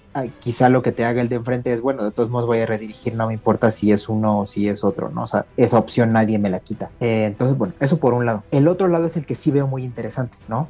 O sea, en el escenario de combate sí pasa y se me hace muy fuerte sobre todo, donde yo veo la dificultad es que necesitas tener en mesa una situación o generarte tú en mesa una situación en la que tengas esos dos casos tan, pues digamos, como radicalmente distintos, ¿no? O sea, entre alguien que quieras bloquear y alguien que nadie quiera bloquear. Lo cual a día de hoy creo que sí puede haber casos como bien, bien interesantes. Eh, la onda es que como pide disciplina hay que encontrar quien la comparta. Pero, eh, por ejemplo, es tanto problema, ¿no? Claro, o sea, en, en, el caso donde lleguen a salir, por ejemplo, Tremers de grupo 6 con Offuscate, por ejemplo, puede ser una cosa bestial, ¿no? Porque entonces, a ver, vas a agarrar a vas a agarrar al Tremer que te está lidiando con Dominate, pero que te puede dar la sorpresa de que era el Banu Hakim que te va a madrear o algo así, ¿no? Eh, o por ejemplo, el hecho de que exista la cripta de hijas de la cacofonía con Offuscate, porque entonces de nuevo a lo mejor ya no es tanto por el presence, sino porque tienen eh, Offuscate Fortitude y entonces lo juegas con Samedis y el Samedis sí te va a poner una madriza mientras la hija te va a,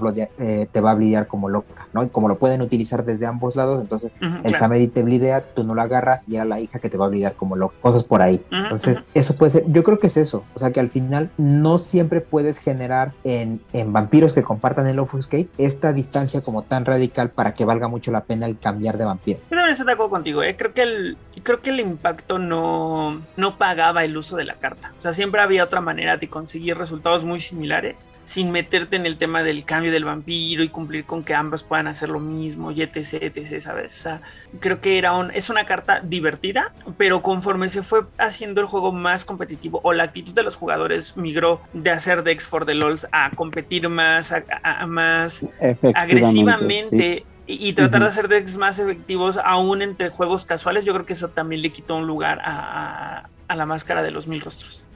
Porque efectivamente, eh, yo creo que también tenía que ver mucho que en, ese, en esos entonces el estilo del metajuego también a lo mejor era mucho más amable, como ya lo mencionas, pero además también no había tantas estrategias que potenciaran el uso o de vampiros estrella muy particulares, no tan democráticos, o también que pudieran haber estas, los muchísimos mazos de de Minions o de Winnie, ¿no? O sea, creo que conforme fue avanzando la complejidad del juego, eh, esta estrategia de tener un par de vampiros como que dieran y fue como que dejándose por la eficiencia, ¿no? O sea, sí creo que es un poco lo mismo que hemos venido diciendo, pero es tengo esperanzas todavía de meter una alguna construcción así como para, al menos para verla en mesa, porque es una gran carta, creo que es una gran sí, carta. Sí, no, estoy totalmente de acuerdo, o sea, la verdad es que a mí es una carta que me gusta muchísimo, o sea, me, me vuelve loco esa idea de cambiar de vampiro yo personalmente al menos voy a insistir con ese, con ese mazo de, hijas y Samedis. Otra opción que quizá puede ser interesante es entre... Métele un paraguay.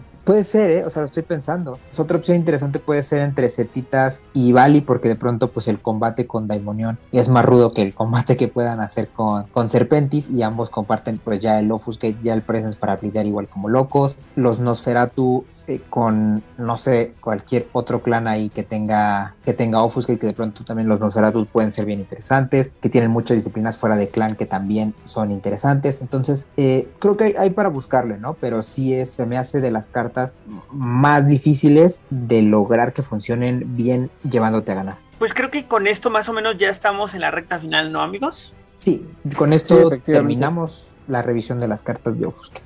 Pues vámonos a las final words y a los saludos. Todas las voces de la cultura friki están en las voces de Londres. Escúchalos en Spotify y otras plataformas. Lalo, por favor, tus final words respecto a esta disciplina que analizamos esta semana y si quieres mandar algún saludo, amigo.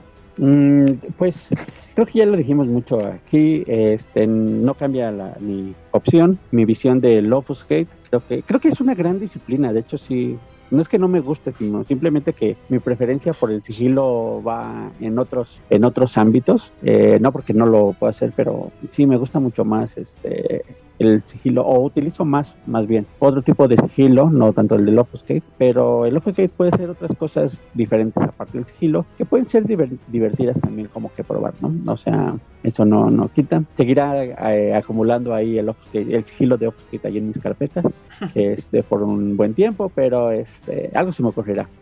Y este, en saludos, pues bueno, el saludo a Carlos que por cuestiones este, de la agenda laboral no pudo acompañarnos el día de hoy. Eh, a Aidan también, desde el cenicero, seguramente le hubiera gustado estar por acá. Le mandamos un saludo a todos nuestros amigos que están participando en la liga, que muchas gracias por participar y que seguimos ahí, ya casi llegamos a la mitad, vamos a seguir, que no se crean algo, vamos a estar haciendo para al retomar esa punta. Y este y a todos los que nos siguen en nuestras redes sociales, esperando que les guste y que no se olviden que los domingos estaremos ahí haciendo los spotlights. Muchas gracias, amigo. Gracias por acompañarnos una semana más. Luis, por favor, final words en esta disciplina y tus saludos, por favor, amigo. Eh, pues a mí es una disciplina que me gusta un montón. La verdad es que yo creo que es una de esas cosas que, eh, si bien no se sienten tan como tan impresionantes en la mesa, la verdad es que creo que es eso, que te hacen como aprender mucho de uno y aprender por dónde vas a jugar tú este juego, digamos, ¿no? Dentro de las mil opciones que hay para jugarlo, creo que esta es de las cosas que eh, sí te pintan como una, una pauta muy clara de cuál es tu estilo de juego, ¿no? Yo la uso mucho, o sea, si Lalo no la quiere, yo felizmente le compro toda su carpeta de Offuscate sin broncas y para mí es un, un reto bien interesante, o sea, yo a mí me gusta mucho explorar con estas cartas que no se juegan tanto de, de Offuscate, sobre todo porque, insisto, es una disciplina que me gusta mucho y que me gusta sacarle el potencial, ¿no? O sea, le juego los clanes que la usan, entonces, pues a ver hasta dónde los puedo llevar, ¿no? Sigue, va a ser mi reto personal esa máscara de los mil rostros, voy a ver cuánto le saco, pero sí, la verdad es que me da dolores de cabeza, pero invito a los demás a que también lo hagan, ¿no? O sea, que, que se animen, que la prueben, pues nada más, jueguenla mucho fuera de clan, yo creo que esa es también una de las cosas más interesantes. Eh, de saludos, pues, eh, pues, no lo sé, mandar un saludo, yo creo que a la gente con la que más, como de las amistades que más fuertemente he hecho eh, a través de este juego, a Guille, a Oscar, que hemos estado platicando ahora un poco, a Backwinder, que pues